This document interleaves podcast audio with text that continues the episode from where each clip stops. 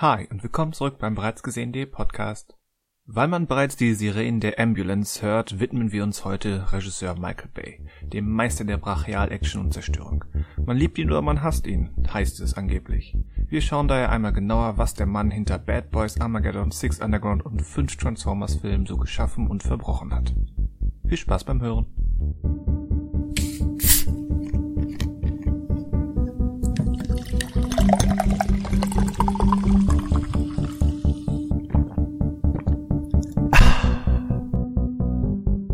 Hallo und willkommen zum bereits gesehenen Podcast. Wir sprechen über Filme und Serien, über Sportwagen, Supermodels und Explosionen. Äh, mein Name ist Christian Westus. Schönen guten Tag zusammen. Hallo Christian, klingt nach einem nach einer wunderbaren Mischung heute. Willkommen beim bereits äh, gelesenen Podcast. Aha. Ich möchte erstmal ähm, Sören entschuldigen, der heute leider nicht kann. Ja. Äh, deswegen bin ich Manuel heute da für ihn, aber nur als äh, Ersatz. Nur als Ersatz. Und was ist mit Michael? Ich weiß nicht mehr, ob der nochmal kommt nach dem letzten Mal. Okay. aber wir haben, heute geht es doch um Michael. Stimmt. Stimmt. Der steckt in der Bucht fest. Ha.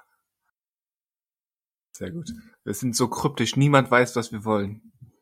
Ja, das glaube ich eh, also wir, wir, am Anfang reden wir so viele Leute. Ich glaube, wenn man neu einsteigt in diesen Podcast, hat man überhaupt keinen Überblick, wer eigentlich, also wer bin wer, ich? Wer bin ich? Die Leute vergessen, wer sie selbst sind, wenn sie uns hören. ja, wir sollen doch auch für äh, Zerstreuung sorgen. Das ist die ultimative Form der Zerstreuung. Ja, indem also, du dich selbst vergisst. Das ist ja. ein befreiendes ähm, Gefühl. Wer, wer sich ähm, unseren Podcast anhört, ähm, der muss dann eben auch damit rechnen, dass 90 Minuten lang das eigene Ich, das eigene Bild, der eigenen Identität so in mehrere Punkte zersplittert wird und dann wieder neu zusammengesetzt wird. Und wie nennt man das? Therapie. Na, ja, vielleicht auch. Äh, weil da gab es doch mal ähm, diesen einen Begriff, oder? Hm? Äh. Welchen Begriff? Puzzle. Willkommen äh, zum äh, Puzzle-Podcast. Ähm, Hat nee. jemand noch ein, ein Randstück? Kintsugi, oder? Ach da so, das, Kintsugi. das. Ja. Du zerschmetterst etwas, um ja. es dann wieder neu zusammenzusetzen. Das Entscheidende beim Kintsugi ist aber, dass du, dass du, dass du die ähm, Narben quasi, die, die Risse äh, mit Gold verbindest, dass du die, die Narben dann, das kommt ja eigentlich aus, aus der Töpferei im Japanischen und dass du dann die, da wo es gebrochen ist, die, die Grenzen quasi siehst. Im Sinne von, die Narben ähm, von der Zerstörung werden herausgestellt als etwas Besonderes. Das ist das eigentliche ähm, Ziel von Kintsugi. Ja, wieder was gelernt. Das ist schön. Macht ja aber Mensch. auch Sinn. Macht ja auch Sinn. Ne? Du sollst deine Narben nicht verstecken. Sie sind etwas, was dich äh, formt und was ja. wichtig ist für dich. Und Sag das mal pa Paro. Wem? Nach, nach Hercule Parot. Ach so.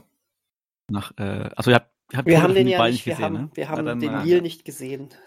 Aber zum, zu, zum Beispiel Kylo Ren hatte im letzten Star Wars einen Kintsugi-Helm. Das ist richtig. Wobei, das, das war aber kein Gold, oder? Nein, kein Gold in dem Fall. Aber er hat es mit, mit so rotem Material, was auch immer es war. Vielleicht war es das Salz von dem Film aus Teil 8. Ähm, da hat er seinen Helm wieder zusammengeflickt und auch dort die Bruchstellen herausgestellt. Eine der wenigen gut, guten Ideen bei Rise of Skywalker. Die aber ja. auch wieder ins Nichts gelaufen ist. Richtig. Wie es so ist, vieles. Es ist so ein, so ein visuelles Detail, wo man sich denkt, ja, nett. Und dann war's das. ja, ja, genau das. Ähm, war es das auch schon mit uns oder haben wir was? Äh, nee, das, das ist der Podcast für heute. Liste. Ach so, ja mhm. gut, schön. Äh, ich finde das gut. Wir haben ja gesagt, wir wollen mal so ein bisschen knackiger werden und das genau. schaffen wir gerade ganz gut. Finde ich gut. Ja, wir haben Anmoderation, wir haben kurz über Kintsugi gesprochen, haben einen Film erwähnt und das war's. Das heißt, wir haben jetzt, wir zerschmettern jetzt quasi unseren eigenen Podcast, um ihn ähm, vielleicht so im Kintsugi-Style wieder neu zusammenzusetzen. Ja. Ja. Voll Meta. Meta. Geil. Ich glaube, da haben wir schon mal was drüber aufgenommen. Solltet ihr hören. Solltet ihr. Ja. So, äh, in, in, diesem Sinne, macht's gut. In Ey, Folge, wir lassen jetzt ein bisschen Pause, damit das reingeschnitten werden kann. In Folge haben wir das gemacht. Der war gut. Wir haben, wir haben uns ja nie nummeriert. Das ist die Scheiße. Wir können jetzt nicht sagen, in Folge 37 war das. Kalender, wir können Kalenderwoche sagen. Kalenderwoche Genau, genau. Dingens. Kalenderwoche und Jahr. genau. Ja, Jahr Datum. 2021 war das definitiv. Kalenderwoche. Keine Ahnung. Es muss am Ende gewesen Ja, sein, in, weil wir haben in, den, es. in den 40ern, würde ich sagen. Nee, in den 50ern. Wir haben das im. Wir haben Wie das viele Wochen gibt es? 52. Ja. Meinst du, das war in den letzten zwei, Ja. drei Wochen? Ja, weil Nach wir. Matrix, oder war das? das war nämlich nach Matrix. Was gar vielleicht sogar im Januar dann noch? Dann könnte es vielleicht sogar im Januar. Interessiert, glaube ich, jetzt gerade von den Hörern niemanden. Ähm, äh, aber, aber ja, es gibt diesen Podcast, wer will, kann ihn hören. Er sollte nicht zu weit nach unten scrollen, weil offensichtlich ist es noch nicht zu lange her. Okay. Äh, in dem Bei mir Sinne, war das schon nach hinten gerückt. äh, in dem Sinne äh, nochmal willkommen und ähm, äh, Hallo! Euch, Hall- genau. Wir haben es versaut, also nochmal. Hallo und willkommen zum. Achso, das ist gar nicht mein, mein Wort. Das ist Gangnam Style. Gangnam Style. Oder Gangen Style. Mich ist Ähm. ein richtig heftig General. Ma Ma Ma Manuel, du hast also zuletzt äh, das Musikvideo zu Gangnam Style geguckt, oder? Ja, ist ja auch fest. Passt. Passt. Wie, wie falsch lag ich, äh, also wie sehr sage ich daneben, auf einer Skala von extrem bis ziemlich? Ziemlich. Also es war das falsche, falsche Gattung, falsche, falsches Land. Äh, ja. Ich kann, also ich kann ja sagen, was es tatsächlich war. Ja, bitte. Ähm, Das letzte Musikvideo.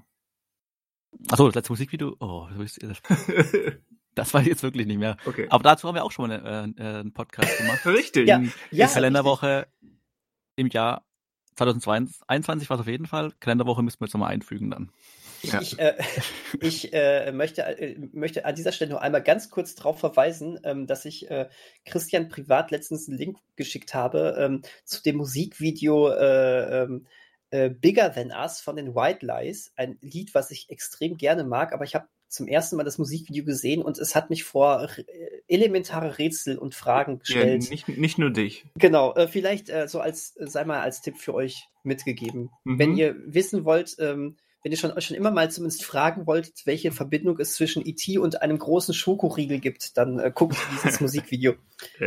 Bigger Than Us von White Lies. Genau, Werde ich machen. perfekt. Hab Spaß. So. Aber womit hattest du jetzt Spaß? Genau. Also erstmal kein Spaß, also doch Spaß schon, aber die Umstände sind, äh, die Umstände entwickeln sich zu einem Problem in meinem Leben. Und Oh. zwar ähm, geht es um die 99 Cent Filme bei Amazon, bei Hm. Prime Video. Mhm. Ähm, ich habe das Gefühl, man landet da äh, unbewusst in einer Art Abo-Falle. Und zwar, ähm, man arbeitet sich vier Wochen lang ab an den Filmen, die man sich geliehen hat für 99 Cent und denkt, oh, endlich sind alle weg. Kommt die neue Aktion und man fängt wieder von vorne an. Quasi wie eine Watchlist, die halt nie zu Ende geht. Wie alle Watchlisten. Hier habe ich das Gefühl, Mhm. mich hat mal so ein bisschen den Druck da, weil man ja auch, also man zahlt ja nicht nur für Prime Video, sondern man zahlt in dem Fall ja auch die 99 Cent pro Film und ist dann vielleicht nochmal motiviert, diese Filme anzuschauen. Und ich habe jetzt schon, ich habe jetzt diese Woche, also letzte Woche zum äh, Tag der Erscheinung des Podcasts, ähm, war ich durch mit der anderen Liste und dann kommt eine neue Aktion. Und jetzt bin ich wieder, ich fühle mich jetzt wieder wie unten am Berg. Ich war oben an der Spitze und jetzt bin ich plötzlich wieder Game Over, wieder unten. Das nur zu den Umständen. So, Du, ich habe einen ich, Film. Ich kenne das, äh, ganz kurz, ich kenne das, Ja. aber ich habe nämlich wirklich gestern, äh, so, so elf Stunden vor Ablauf, den letzten Film vom, vom Monat davor noch geguckt, schnell. Und, aber ich habe diesmal nur zwei Filme ausgeliehen. Also diesmal bin ich recht. Ähm, Äh, sehr löblich, ja. Also ich habe Ja, ja. ich hab den Film jetzt nicht erst kurz vor Schluss geschaut, sondern vor einer Woche. Äh, fieserweise ist er jetzt in der neuen Aktion auch wieder mit drin. Bringt aber den Hörern nichts, weil wenn die das hören, ist ja schon Montag. Ähm, ich glaube aber, dass dieser Film sehr wahrscheinlich auch im normalen Prime-Angebot irgendwann landen wird. Und zwar spreche ich von einer positiven Überraschung, was sich selber äh, mich überrascht hat, aber positiv. ähm, Das war Und zwar- rhetorisch Wahnsinn. Und zwar ähm, bewegt man sich mit diesem Film auf dünnem Eis. Du Und sag zwar es. Ja, ich bin ja schon dabei. Ich leite gerade über. Ja, seit einer Äh, halben Stunde. äh, du, du bist eher schon eingebrochen, würde ich sagen. Ja. Ja, und vielleicht bricht auch unsere Hauptfigur in diesem Film ein oder nicht. Und zwar spreche ich von. Äh, The Ice Road. Die, genau, die Ice Road. Echt? Ja. Nee. Okay. Dann erzähl nicht. mal. Oh, ich dachte gerade schon. Das hätte mich jetzt. sehr egal. Ja, also, weiter. die Ice Road mit äh, Liam Neeson, ähm, der ja seit Jahren in solchen Filmen auf, in Actionfilmen auftritt. Moment, jetzt wirklich die Ice Road? Ja, es ist wirklich die Ice Road. okay, ja, dann, dann bin ich jetzt mal sehr, sehr, sehr gespannt. Ja, weil wir. Für aus. Ja. Ähm, aber hattet ihr letzte Woche nicht drüber gesprochen, oder? Letzte, nee, letzte Woche, Woche, nicht, aber, vor, vor zwei Monaten oder so. Sechs Wochen. Genau, und wir waren, wir waren alles andere als positiv überrascht und deswegen bin ich jetzt umso gespannter, was du zu sagen so? hast. Bitte hab sehr. Habe ich gar nicht auf dem Schirm, dass, dass ihr mit dir gesprochen habt.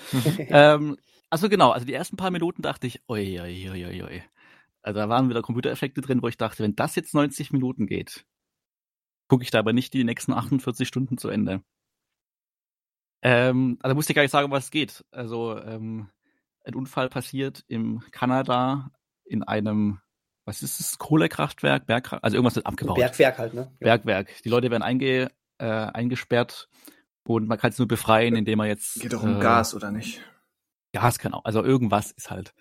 Und es soll dann Rohre geliefert werden, damit äh, was aufsprengen können, damit sie die retten können.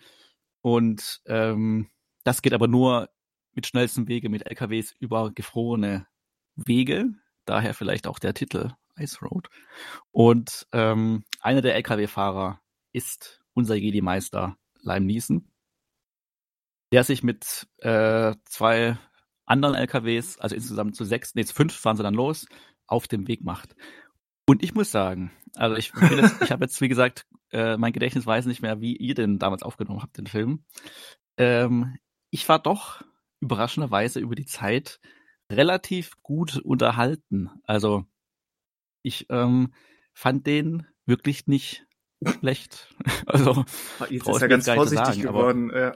äh, ähm, klar ist dann äh, ist es dann teilweise so ein bisschen oh, unlogisch, aber ich fand den also wirklich unterhaltsam für die. Also klar äh, ist das nicht alles kreativ oder innovativ, was da gemacht wird, und die verhalten sich alle womöglich nicht so, wie man sich selbst ver äh, wie äh, sich selbst äh, wie verhalten heißt das? würde. Verhalten, danke. sich selbst verhalten würde. Du hast das Wort auch gerade zehn Sekunden vorher genau, ja, gesagt, ja, bevor es dir gefallen ist. auch. Ja, zu willst du meinem Gedächtnis ähm, verhalten würde. Und ähm, aber ich, also irgendwie, also für mich war das so ein typischer, also vor 20 Jahren wäre das so ein Jared Bruckheimer Film gewesen aus meiner Sicht, wenn ich mich jetzt nicht zu weit rauslehne. Und ähm, auch vom die Effekte. Plot, vom Plot her ja, in der Umsetzung nein. Und die, Umsetz äh, die Umsetzung, ähm, ich versuche jetzt diese Wörter einfach auszunehmen, die er sagt, um meine Sätze zu bilden. ähm, die Computereffekte, also aus meiner Sicht wurden die dann eigentlich, also es gab nicht mehr dann so offensichtliche wie am Anfang. Wo dann, äh, da war ja eins, wo so ein Bergbauwerk, Auto irgendwie runterstürzt, was halt komplett scheiße aussah. Ich fand danach ging es eigentlich. Ähm, also ich fand den unterhaltsam, ich fand den spannend. Da bin ich aber wohl in der Minderheit mit dieser Meinung. ähm, ja. Also, also es, ist, es ist kein grottenschlechter Film, aber äh, auch kein guter Film. Ich hatte, glaube ich, damals gesagt, die erste Hälfte ist eine ziemlich, ziemlich banalisierte, aber funktionierende, ähm, ja, quasi Remake-Version von Lohn der Angst. Hast du den mal gesehen, Manuel? Hm, ich meine, ja, doch, doch, ja, doch, ja. Mhm. ja. Das mit der, ja, ja, doch, ja. Also quasi statt TNT durch den Dschungel hier dann eben ähm, Öl über Eis, mhm. äh, Sprengstoff über Eis. Und die zweite Hälfte wird dann halt so ziemlich trashig und absurd. Und das kann unterhaltsam sein, aber ähm, ist es teilweise ja, glaub, auch. War, ja, dieses Absurde war, glaube ich, dann das, was ich, also, dass halt immer noch mal was passiert ist und der böse Handlanger alles überlebt hat und dann noch mal das hatte und das hat. Also, ähm, ich habe halt nicht mehr, glaube ich, so, nicht mehr so viel nachgedacht darüber, sondern einfach alles genommen, was mir gegeben wurde. Alles genommen, ja. Das ist doch, ist doch cool, wenn man ist in so einem. Gut, genau. Genau. Äh, also ich, ich war, vielleicht hatte ich auch damals die falschen Erwartungen gehabt. Ähm, ganz, ganz, ganz kurz dazu, ich bin relativ dabei Christian, auch wenn ich selber diesen Vergleich zu Lohn der Angst ähm, nicht habe. Ähm, aber ich, ich hatte, ähm, also für, für mich ist der Film auch so nach der Hälfte leider in so, in so eine Richtung gekippt, die mir nicht mehr so gefallen hat, weil sie sehr random und sehr trashig war. Ähm, ich hätte ich hätte, ich hatte mich einfach drauf gefreut, auf etwas, was so die gesamte Zeit zumindest so wie die erste Hälfte ist, also was sich auf diese Prämisse verlässt. Da sind, äh, da sind die, äh, ja, die, die äh, Bergwerksarbeiter in Not und ähm, es, es geht einfach um diesen ähm, Kampf der Trucker gegen die Natur. Ich finde diese ganze Verschwörung, die sich da aufgebaut hat, die hätte es nicht gebraucht und ich fand nämlich, dass dann auch die Action sehr langweilig wurde. Ähm, und nee, weiß nicht, das waren dann irgendwie so zwei Filme, die sich gegenüberstanden und dadurch ist wirklich diese geile Grundprämisse irgendwie dann so in den ähm, in den Hintergrund gerückt. Da hätte man nämlich, glaube ich, das, ich glaube nämlich schon, dass das einen ganzen Film getragen hätte. Es gibt ja genug solche Katastrophenfilme, bei denen sowas so ist. Siehe sowas vielleicht wie, der Vergleich hinkt, aber sowas wie Daylight, wo es eigentlich nur Daylight. darum ging, wo es auch nur darum ging, äh, Leute sind im, im Tunnel gefangen und äh, Sylvester Stallone kämpft sich da rein und holt die raus. Da gab ja. dann auch nicht die große Verschwörung, die dann noch aufgemacht worden ist. Ne? Ich fand's gut, wie, wie Stallone da stand und sagte, I wanna be daylight in your eyes. Ja, das war, das war's. Genau das, Christian. Ja. den möchte ich, glaube ich, mal wieder gucken. Der war nicht gut, aber ich habe gerade Bock, den wieder zu gucken. Daylight, ey. Aber äh, naja, das waren also ja so genau man, diese 90er-Jahre-Filme, auf die du, glaube ich, angespielt hast, oder? Ja, so ein bisschen. Also, hm. ja. Vielleicht ist es wirklich so eine Einstellung, also was Einstellung, aber entweder man lässt sich da, kann sich darauf einlassen, es geht nicht darum, dass man sich nicht darauf einlassen könnte, aber, oder man schaltet halt ab, auch unterhaltungstechnisch nach der Hälfte und kann nichts damit anfangen. Aber ich habe das völlig vergessen, dass wir über den schon gesprochen hatten. aber es, es ist doch umso, ist doch cool. Vor allen Dingen, ich finde immer ähm, gut, nochmal über Sachen zu reden, wenn es dann auch noch eine, äh, eine, eine andere Meinung dazu gibt. Das äh, finde ich ja nur gut. Und ja, also ich verstehe auch, warum man, wie, wie man dann damit Spaß haben kann. Es ging dann halt nur für mich von dem, was ich mir erhofft habe, weg, weißt du? Und das ja, ist also, dann, wo ich auch sagen muss, mein Spaß, also ich hatte jetzt nicht so die Einsch also ich habe nicht bewusst gerade äh, dann gedacht beim Schauen, das ist jetzt komplett dumm, da lasse ich mich darauf ein, sondern irgendwie hat's hat's irgendwie Spaß gemacht, ohne mehr darüber nachzudenken. Aber ich hatte nicht dann nach der Hälfte das Gefühl, das ist einfach strunzdoof und mhm. ich habe jetzt meinen Spaß damit und muss mir dafür irgendwie jetzt äh, Bier inhalieren, sondern einfach, es war in dem Moment so, wie es war, unterhaltsam und ich hatte, glaube ich, nur Wasser getrunken oder so. Nur Wasser. Das ging auch. Nachdem du schon den gesamten Tag vorher gebechert hast. Genau. ja. Nee, also. Nee, ja. Also, The, The, Ice Road, ähm, ich sehe es aber auch wie, wie Manuel. Ich glaube, ähm, auch wenn man ihn jetzt in der nächsten 99 Cent Aktion schon wieder verpasst hat, der, der kommt sicherlich bald auch gratis. Das ist ein typischer ähm, Prime-Film hm. eigentlich, oder? Ja, ja, der war ja auch bei Netflix, glaube ich, außerhalb von Deutschland. Also glaube ich, in Amerika ist er auf Netflix, ist ein Netflix-Film, so viel ich weiß. Ja, der kam nicht überall ins Kino, das stimmt. Der Liam. Der Liam. Dicke, dicke Empfehlung. okay. Nee, was habt ihr denn? Habt, könnt ihr was empfehlen, was vielleicht mehr Leute noch mehr Leute anspricht. Und mit dem Zusatz, äh, nein. Okay. Oder habt ihr was gelesen? Das wurde ja vorhin auch kurz bereits gelesen angeteasert. Ähm, ha, Habe ich, aber da will ich eigentlich gar nicht drüber berichten. Achso. Äh, ja, also nicht, nicht, nicht Dann spricht irgendwas. Äh, äh, egal, ob es empfehlenswert ist oder nicht, ob er es lesen kann oder nicht. Was genau, empfehlenswert ist es trotzdem, da werde ich aber nicht drüber sprechen. Ich mache jetzt nur wieder Name-Dropping. Äh, äh, äh, so hieß das. Äh, äh, wie, wie, schreibt man das? Ich möchte es kurz googeln. Eine deutsche ähm, Übersetzung ähm, davon. Mit ganz, mit ganz vielen S und Ös und L.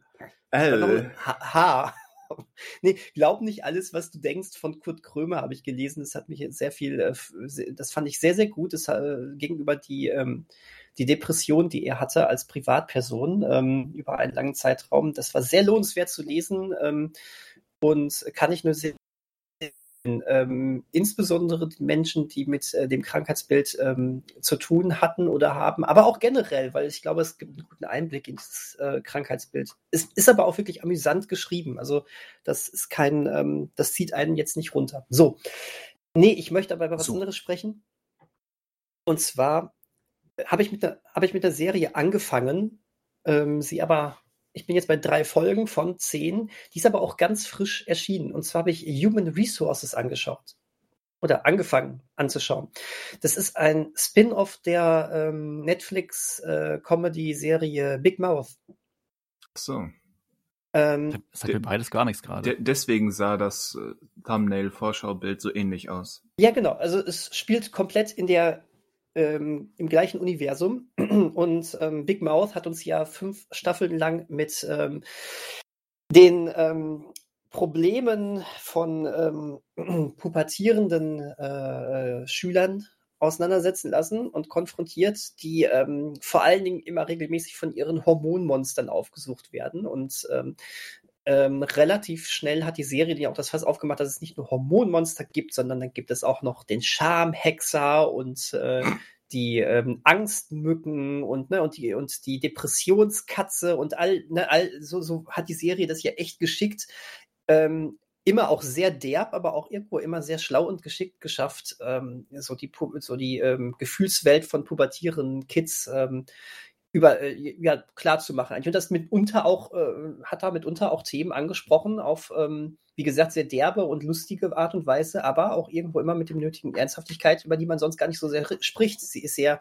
sie ist relativ divers ähm, und ähm, es wirklich dann äh, wird relativ ernst mit solchen Sachen wie Depression, und sowas auch ähm, umgegangen. Und das war eigentlich immer ganz cool. Also jetzt eben ähm, Human Resources. Und, ähm, hier gehen wir jetzt noch mehr in das Fantastische rein, weil es ist eigentlich eine Mischung aus Big Mouth meets ähm, die Monster AG. Die Monster AG. Denn jetzt, wir, wir befinden uns nämlich jetzt quasi in dem riesengroßen Bürokomplex der Human Resources. Und das ist da, wo die ganzen Monster arbeiten. Also sprich, die, da sind die Hormonmonster und die arbeiten zusammen mit den Liebeskäfern und äh, da gibt es dann auch noch den Logikstein und, ähm, und sowas alles. Und äh, du siehst dann die ganzen Arbeitsabläufe von denen und ähm, ja dann eben auch, wie sie zusammen mit den Menschen arbeiten. Es wird hm. äh, in den ersten drei Folgen zumindest bewusst darauf verzichtet, da jetzt nochmal irgendwie das große Pubertätsfass aufzumachen, denn ganz ehrlich, dafür haben wir Big Mouth.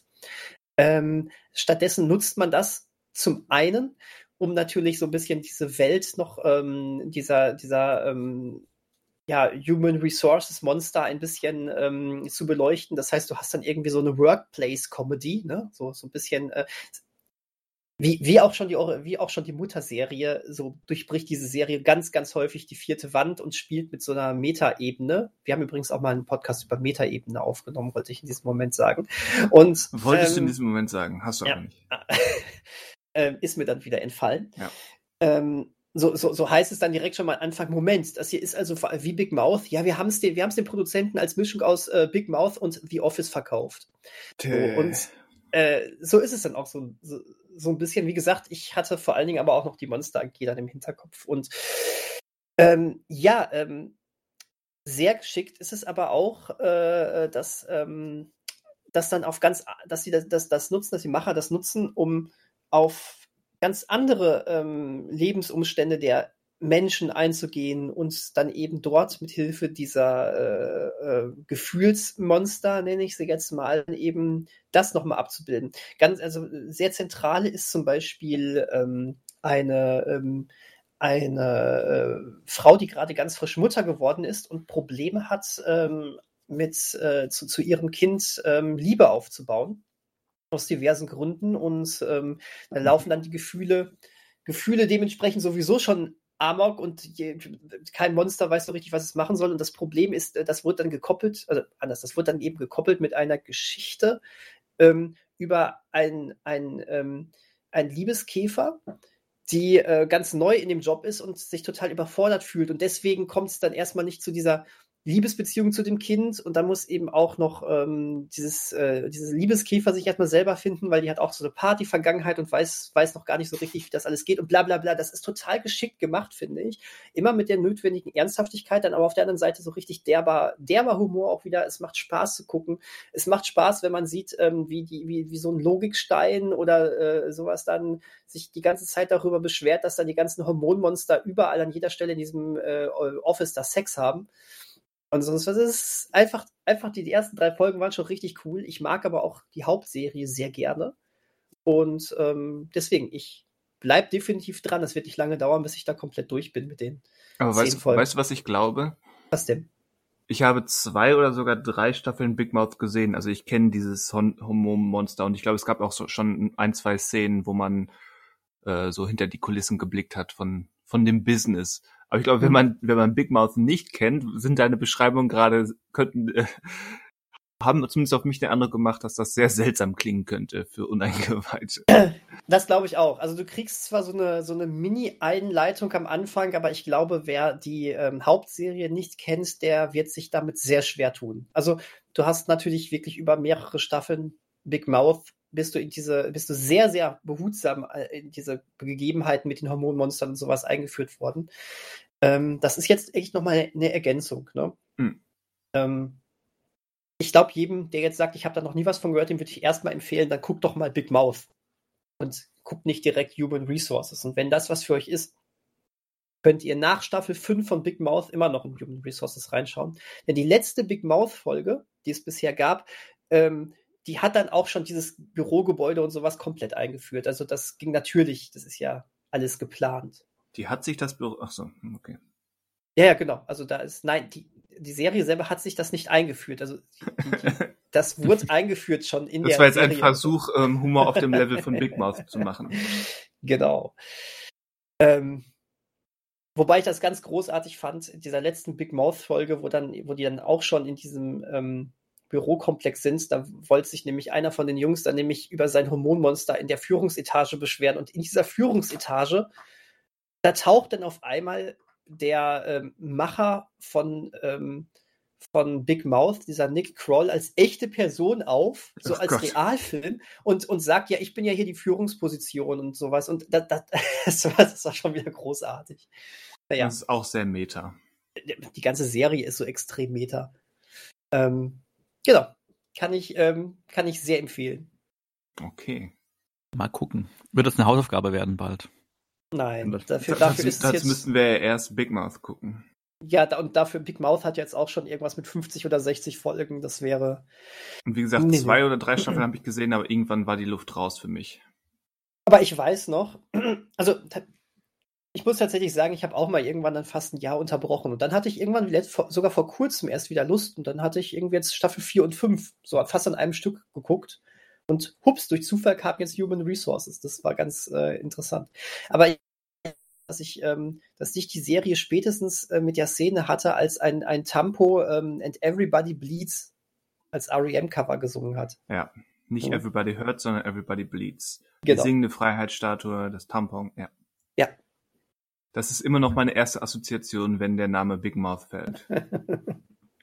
so ist das. So, äh, wie kommen kommen wir jetzt da wieder raus? Gar nicht. Mach einfach einen harten, harten ha Cut. Harten Cut, Michael Bay. So, ich, wolltest du uns nicht noch sagen, was du geguckt ach, hast? Ach, ich weiß gar nicht, was ich, was ich erzählen soll. Ich habe der der neue Film von der neue Cronenberg, aber nicht David Cronenberg, sondern sein Sohn Brandon Cronenberg, ähm, dessen Film Possessor mhm. ist bei Sky gelandet. Ich habe den gesehen, fand ihn durchaus oh. interessant. Ich weiß aber nicht, was ich davon halten soll und ich weiß nicht, wie ich den beschreiben soll. Okay. Der ist sehr schräg. Jetzt bei Sky. Jetzt bei Sky, genau, das ist alles.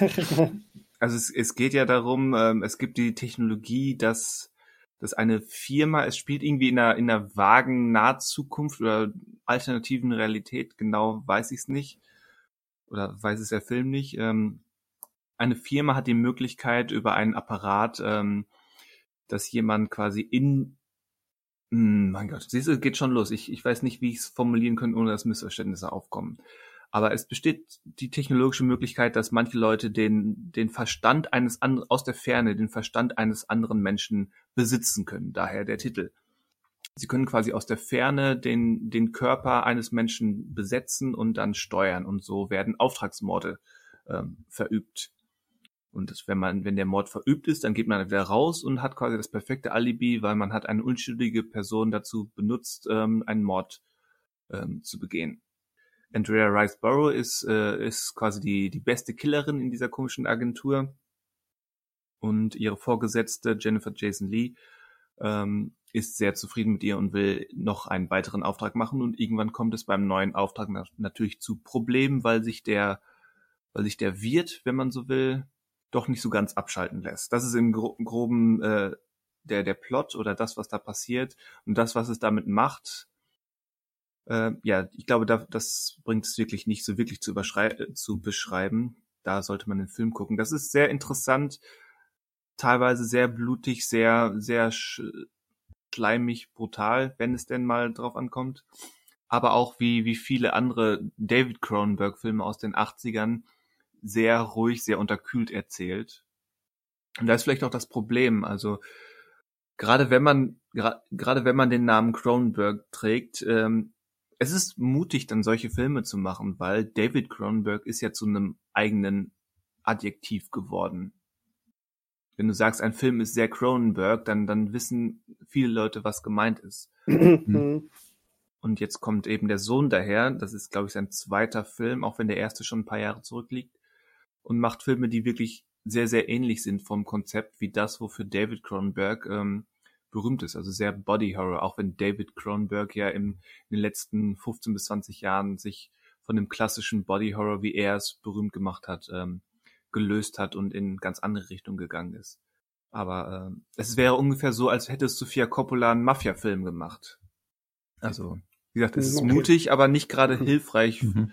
ähm, sich, sich als Filmemacher ähm, selbst zu positionieren. Ich hatte damals ähm, als, als, wie heißt er, Duncan Jones ähm, auf die Bühne gekommen ist, da war ich, und als er Moon gemacht hat, äh, da hatte ich noch so ein, habe ich noch einen Witz von mir in Erinnerung, ähm, der in eine ähnliche Richtung ging, nach dem Motto, es ist gut, dass er den Film nicht auf dem Mars gespielt, äh, nicht angesiedelt hat, weil eben sein Vater David Bowie Mhm. ähm, live on Mars gesungen hat. Mhm. Und ja, Brandon Cronenberg kennt da keine Kompromisse. Er macht eben offenbar vielleicht im Haushalt der Cronenbergs in Kanada ähm, kommt man offenbar nicht nicht daran vorbei, solche Tendenzen und Interessen zu haben. Aber wie gesagt, es, es hilft ihm als eigenständigen Künstler nicht so wirklich, weil der Schatten von David Cronenberg ist einfach zu groß. Und äh, jetzt diese Ähnlichkeit zu Filmen wie, wie Videodrome oder Scanners, der, der kann da durchaus einigermaßen nebenstehen, jetzt Possessor, aber es fehlt wirklich der, der Grund, wa warum, Weil, wo ist die Neuerung, warum machst du diesen Film, wenn wir doch schon ähnliche Filme von deinem Vater haben? Erzähl doch mal was eigenes. Was sicherlich auch von, von der, von mir als Zuschauer nicht so ganz fair ist, aber es lässt sich meiner Meinung nach nur schwer vermeiden. Der, der Name ist dafür zu krass. Das, Ja. das geht nicht. Das kriegst du nicht raus. Das äh, denke ich auch. Aber Okay, wie gesagt, durch, durch, durchaus sehenswert, kein schlechter Film, ist interessant. Aber ich hoffe, dass Brandon Cronenberg äh, so nach und nach sich sich davon lösen kann oder ähm, sein eigenen, sein wirklich eigenes Ding machen kann und will. Aber er benutzt ja sogar Darsteller, die, die ganz klare David Cronenberg-Verbindung haben. Schon bei seinem ersten Film war das so, als er Sarah Gaden, die gerade ähm, durch David Cronenberg entdeckt hatte, äh, entdeckt wurde, hat er da besetzt und jetzt Jennifer Jason Lee, unter anderem bekannt durch Existenz. Mhm. Ähm, da, da erscheint es ja auch darauf anzulegen. Wie gesagt, mutig, aber ähm, es verhindert noch, dass, dass ich so wirklich begeistert davon bin. Ja. Ja gut, aber es, es, es gibt zwei Möglichkeiten. Entweder du spielst die ähm, Marke deines Namens ähm, krass aus, wie er es macht, oder ähm, ja, oder du machst es eben wie Duncan Jones, der äh, bewusst ähm, jetzt sich auch nicht ähm, Bowie genannt hat mehr, ne? Wobei ja Bowie ja auch nicht der, der Familienname ist. Nö, richtig, aber äh, das ist der Name, mit dem es assoziiert ist. Und Ja. du hättest ja auch sagen können, dann ich nenne mich jetzt Duncan Bowie, Hätte er, ja. ne? Und ähm, gehe ganz und möchte, dass je- jeder weiß, dass ich der, der Sohn Mhm. meines Vaters bin, sozusagen. Ne? Hätte er Aber hat er, hat er gerade eben nicht gemacht und hat eine ganz eigene Karriere aufgebaut, die dann leider nach Moon direkt dann auch schon total abgesackt ist. Aber das ist eine andere Geschichte. Schade eigentlich.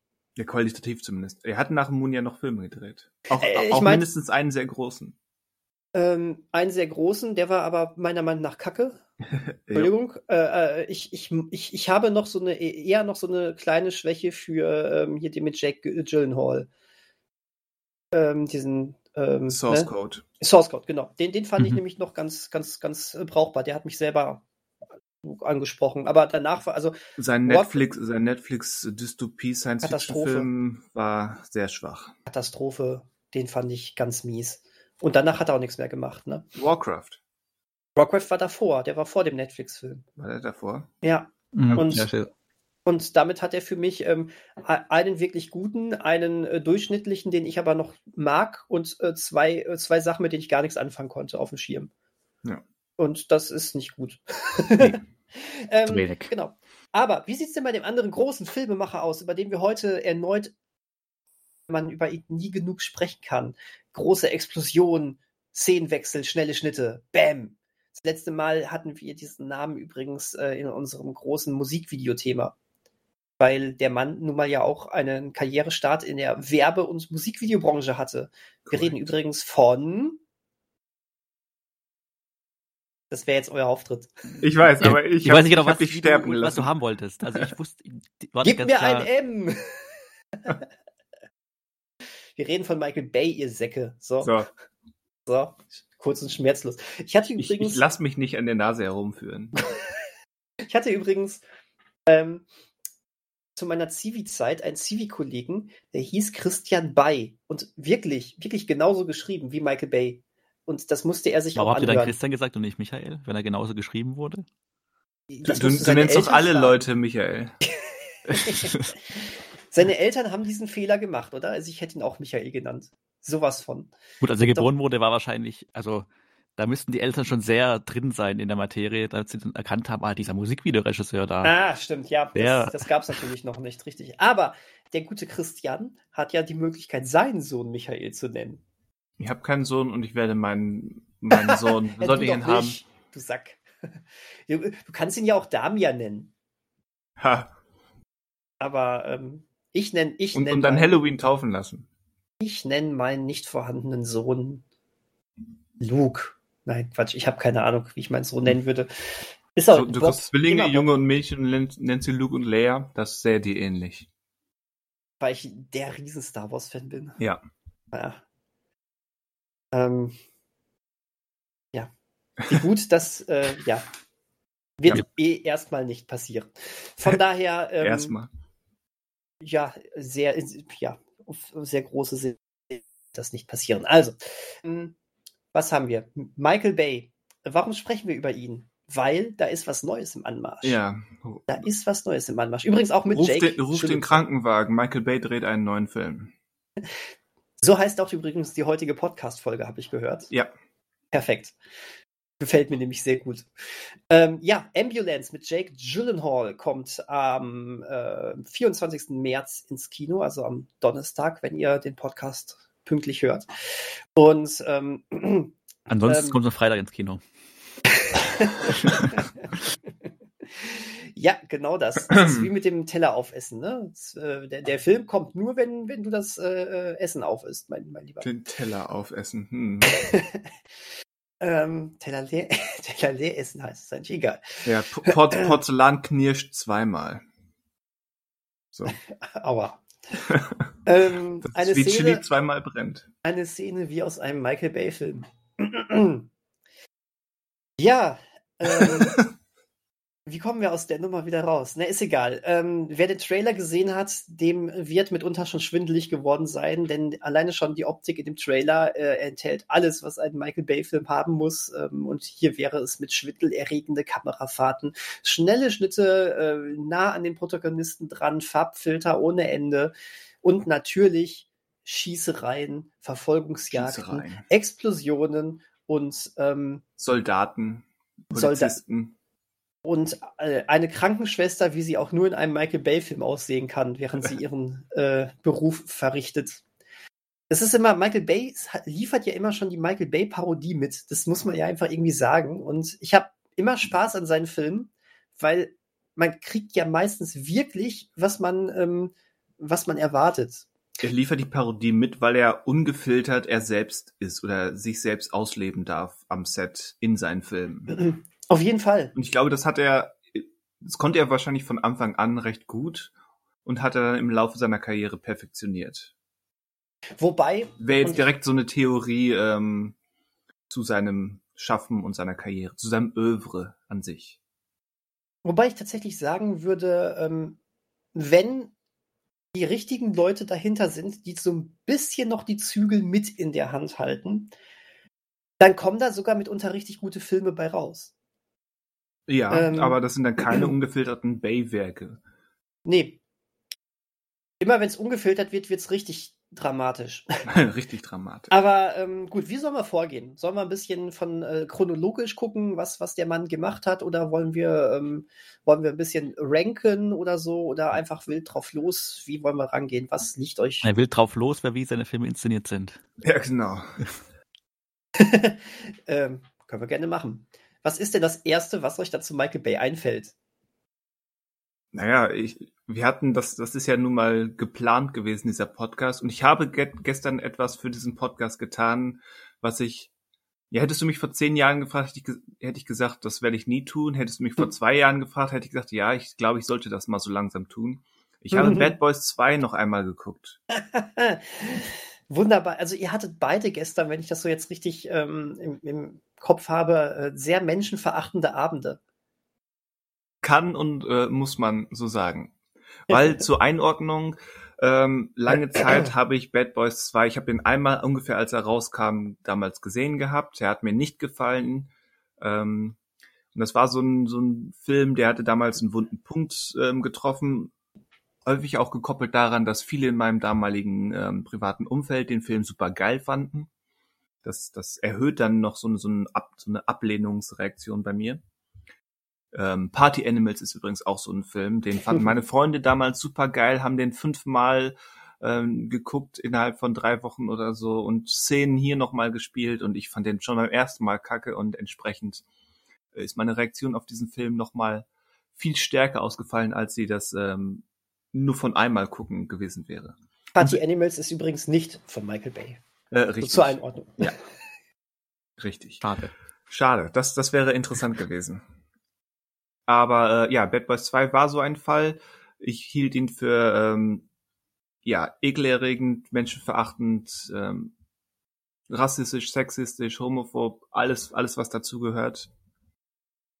Und ich habe immer gesagt, nee, den muss ich nicht nochmal gucken. Das ist halt ähm, Bay, Bay pur, Bay zeigt sein wahres Gesicht und all, all so ein Gedöns, habe ich gesagt. Und im Laufe der Jahre, und es sind wirklich einige Jahre seitdem vergangen, wie gesagt, Bad Boys 2 ist von 2003, das heißt, ich habe den vielleicht 2004, 2005 das letzte Mal gesehen gehabt, äh, sind so ein paar Dinge passiert. Unter anderem hat Bay weitere Filme gedreht. Ich bin ein bisschen erwachsener, vielleicht reifer geworden und ich habe so ein paar andere Eindrücke gelesen gehört und äh, deswegen fühlte ich mich motiviert, dem noch mal eine Chance zu geben. Ich, ich erinnere mich immer wieder an die Aussage von irgendeinem YouTuber, ich glaube es war Patrick H. Willems, äh, der sagte, wenn, wenn Lars von Trier Antichrist drehen darf, darf Michael Bay auch Bad Boys 2 drehen.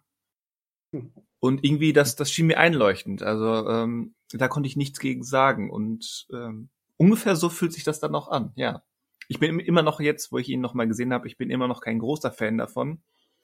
Aber äh, ja, der Film will tut gar nicht so, als als wäre das eine, eine ganz normale Buddy-Komödie. Der Film, zumindest Michael Bay, würde ich unterstellen, äh, weiß, was er da an geschmacklosem Kram abfeiert und abfeuert.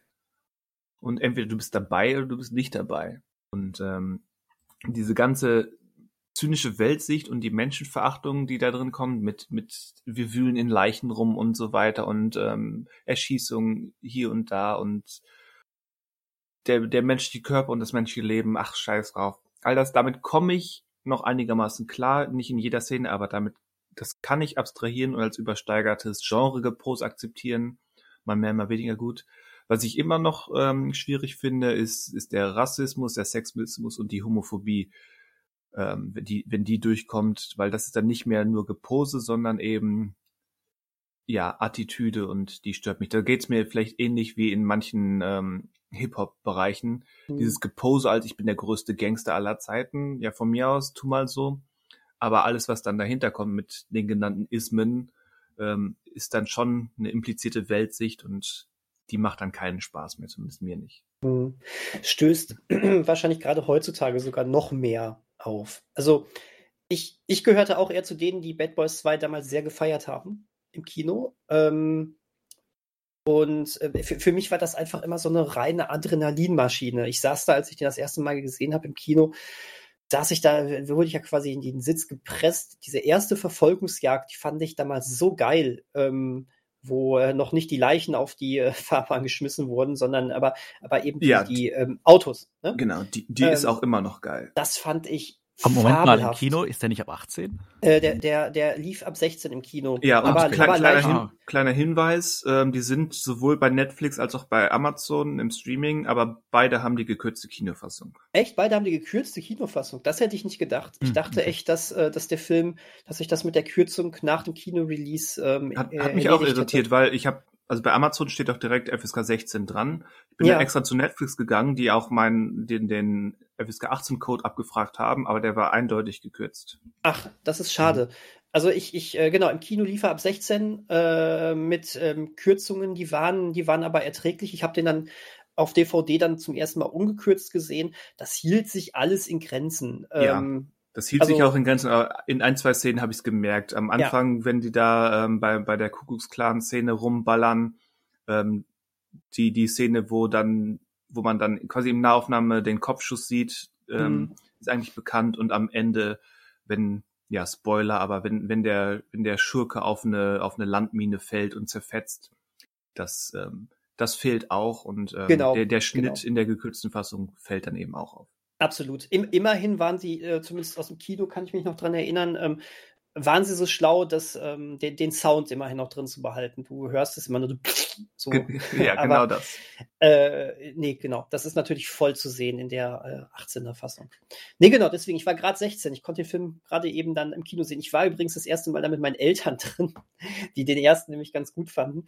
Ähm, und ähm, wobei mein Papa sehr gelacht hat, als dann, als sie dann in der Leichenhalle waren und dann äh, dem ähm, erstmal die Schädeldecke da abfiel und sowas. Ähm, ich, ich glaube, mein Papa ist sehr schnell auf sehr schwarzhumorig geschaltet und fand das irgendwie doch witzig. Und meine Mutter hat bis heute, glaube ich, äh, traumatische Bilder von den Leichen, die während der Verfolgungsjagd auf die, auf die Straße geworfen worden sind. Weil sie sagte auch, boah, mein Gott, ist das menschenverachtend gewesen. Aber selbst die konnte sich diesem Rausch nicht so ganz entziehen. Also, das ist es. Ähm, dieser Ja, Film das ist, ist ein Rausch, ja. ja, der Film ist, also ich, ich glaube, äh, es gibt wenige Filme, die so viel, so brachiale Action liefern, äh, die sich auf der anderen Seite auch wirklich so wenig um Menschenleben scheren. Das ganze Finale, wo durch so eine ganze, ne, so durch so ein ganzes Dorf gejagt wird und da eigentlich niemand mehr überleben dürfte. Ähm, Aber mir ist jetzt erst aufgefallen, ähm, gestern, ähm, dass die extra so einen kleinen, entweder man kriegt es mit oder man kriegt es nicht mit, so ein Dialogsatz da reingeworfen wird, dieses Dorf, nicht, dass es das besser macht, aber ähm, das ist kein Armenviertel, sondern ähm, es wird in einem Dialogsatz gesagt, das ist das Dorf von den Drogenmachern. Ja, ja. Da wird Kokain hergestellt in dem Ja, Dorf. pa passt aber umso mehr noch zu Michael Bays Weltsicht. Dann Ja, haben die erst recht verdient, in die Luft zu jagen, Ja. äh, gejagt zu werden und überfahren zu werden. Aber es ist Ähm, eben kein, kein Shanty-Dorf, kein Armenviertel angeblich. Ja, ja, okay, gut. Ähm, auf, naja, auf, auf jeden Fall. Kann man jetzt auslegen, was, das, was besser ist oder nicht. Also ich, ich, ich fand aber diesen Adrenalinrausch, den das ausgelöst hat, damals echt wahnsinnig geil. Ähm, muss, ich- muss ich sagen. Ich habe den Film jetzt auch ewig nicht mehr gesehen. Ähm, das alles, was du jetzt sagst, wird mir heutzutage wahrscheinlich auch mehr aufstoßen, wesentlich mehr, gerade auch äh, so die, diese Sachen wie den Sexismus, äh, die Homophobie, die da drin vorkommt und sowas. Aber ich glaube, dass ich immer noch Spaß an, ähm, an dieser, diesem, diesem Gigantismus habe, den dieser Film Ja. aus, äh, auslöst. Und das ist es halt, was dieser, was dieser Kackkerl Bay kann, ne? Ja. Und man sieht an seinen Nachahmern, ähm, was er eigentlich wirklich kann, wenn das nämlich fehlt. Ja, das ist richtig. Aber wen würdest du als Nachahmer bezeichnen? Also, was fällt dir da zu Nachahmer ein? Also, wo würdest du sagen, der Regisseur hat sich, will Bay sein, aber ist es nicht? Ja, jetzt vielleicht nicht Bay, Bay von Bad Boys 2, aber generell Bay, wie er zumindest äh, einen Armageddon gemacht hat, ist definitiv Peter Burke. Ja, Stimmt. Manch- ja, sowas wie Battleship stimmt. ja genau. Manchmal mehr, manchmal weniger. Aber beim Battleship, ähm, klar, da kennen wir jetzt alle auch diesen wunderbaren Video-Essay wahrscheinlich von Every Frame a Painting. Ja, den, den wir auch alle drei Monate erwähnen. Ja, genau. Ähm, aber äh, ja, da, der stellt ja gerade Battleship dann einmal so eine Kamerafahrt heraus und ähm, warum diese Kamerafahrt, obwohl sie so erstmal im oberflächlich exakt nachgemacht ist, so armselig wirkt im Gegensatz zu dem, was Miller macht. Ne? Bei Ja. Bay ist immer Bewegung drin. Immer. Und Bad Auf Boys tausend 2, Ebenen. Bay ist ja berühmt für, für diesen, für diesen Kreisel an seinen Hauptfiguren vorbei, diesen, diesen Halbkreis mit Teleobjektiv. Mhm. Das ist ja der Bay-Shot. Und ich glaube, der ist nie größer und epischer und ähm, hat mehr Eier sozusagen in Bay-Sprache als in Bad Boys 2. Wenn es dann zum Finale geht, wenn wenn ähm, wenn Marcus den An Anruf kriegt, dass seine seine Schwester entführt wurde, dann kommt das und die beiden stehen da auf, die Kamera dreht sich und so weiter und dann sagt sagt er äh, Shit just got real. Das Mhm. ist Mhm. ja love it or hate it, aber das ist äh, ja Beischer Gigantismus pur. Und es gestern bei mir hat's gewirkt. Ähm, genau diese Einstellung siehst du übrigens bei Hot Fuzz.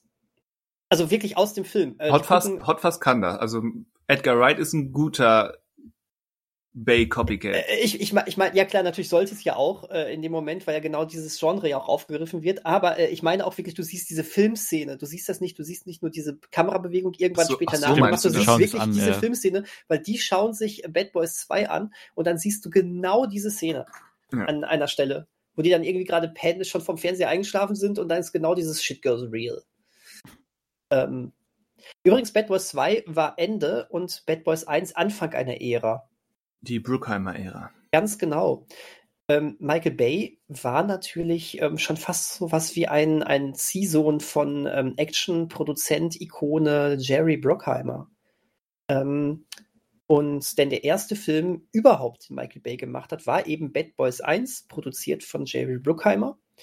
Ähm, und mit Bad Boys 2 endete diese Zusammenarbeit ähm, nach fünf Filmen.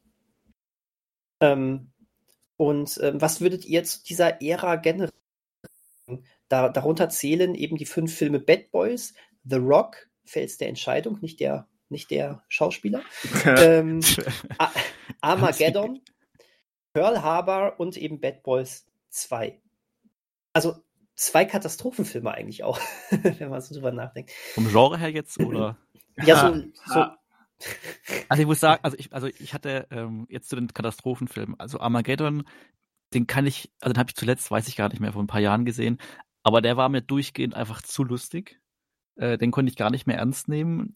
Und bei Pearl Harbor ist es so, den hatte ich nach Midway von Roland Emmerich nochmal angeschaut und war auf der einen Seite trotz, also nochmal erstmal beeindruckt, dass der technisch einfach noch nach 20 Jahren besser, also auf jeden Fall besser aussieht als Midway, aber eigentlich sieht jeder Film besser aus als Midway. Ähm, rein effekttechnisch. Hm. Deswegen, man muss sagen, auf der handwerklichen Seite, wenn man jetzt also nur mal die Effekte nimmt, also es ist auch bei, ich werde später noch auf den Film kommen, aber auch bei Six Underground aufgefallen, ähm, dass da halt nicht so viel aus dem Computer aussieht. Äh, die Effekte sind einfach immer gut in seinen Filmen. Ja. Das macht er natürlich nicht selber. Also er ist ja nicht so, dass er alles selber bastelt, aber zumindest legt er irgendwie Wert darauf oder macht das irgendwie schon so, dass seine Filme nicht, jetzt entweder nicht schlecht altern, aber zumindest die Effekte, die er nutzt, nicht so offensichtlich sind oder einfach funktionieren. Und deswegen ist Pearl Harbor auf rein auf der Seite, also das, das Politische und so weiter, das ist immer ein Problem bei ihm. Ähm, das ist auch bei Six Underground ein Riesenproblem. Ähm, dürfte, also das dürfte er eigentlich gar nicht machen, sowas, aber ähm, rein von den, von den Effekten her funktioniert Pearl Harbor noch sehr gut. Die Liebesgeschichte, ja, ist nochmal so eine andere Sache. Die ist halt äh, auch wie ein Holzhammer wieder, aber das ist halt nur so. Aber zumindest Armageddon ist mir halt mittlerweile zu lustig. The Rock ist nochmal so eine Sache für sich. Der hat ja auch ein sehr starkes äh, Schauspielduo an der Spitze. Der ist, sag mal, der ist natürlich auch, also patriotistisch, patriotistisch ist ja alles bei ihm. Aber ähm, da haben ja auch dann Soldaten die Hauptrolle und so weiter. Das, äh, also ich kann The Rock viel verzeihen, was aber auch daran liegt, dass halt äh, der, ein gewisser Hauptdarsteller mitspielt, dass ich halt mit diesem Film, es klingt jetzt komisch, aber aufgewachsen bin, aber halt dann so ein bisschen das so mit solchen Actionfilmen irgendwie sozialisiert wurde. Das heißt nicht, dass ich mein Weltbild auf, darauf aufbaue, aber ähm, der funktioniert halt irgendwie auch noch. Also da funktioniert der Humor, finde ich, noch ganz gut oder passt und der Ernst und sowas, die Dramatik, das da ist alles rund, aber bei Armageddon, wie gesagt, da, funktio da funktioniert alles gar nicht. Und Pearl Harbor mit Abstrichen halt, kann man sich technisch einfach diesen Angriff, auch wenn es komisch ist, sich so einen Angriff auf Pearl Harbor anzugucken, was ja eigentlich ein tragisches Ereignis ist, aber das äh, ähm, rein, wenn man es wirklich nur technisch betrachtet, aus der technischen Sicht, äh, ist das noch beeindruckend. Ähm, was er dann darum schustert, ist nochmal eine andere Sache, aber äh, Ja, aber ich, ich, ich finde es aber auch ein bisschen seltsam, dass er eben den Angriff auf Pearl Harbor genauso in Anführungszeichen geil inszeniert wie die Autoverfolgungsjagd in Bad Boys 2. Hm. da sieht man schon, dass, dass Michael Bay eben ja ger gerne mit dem, mit den Sachen spielt, aber nicht hinterfragt, hm. was er da eigentlich tut.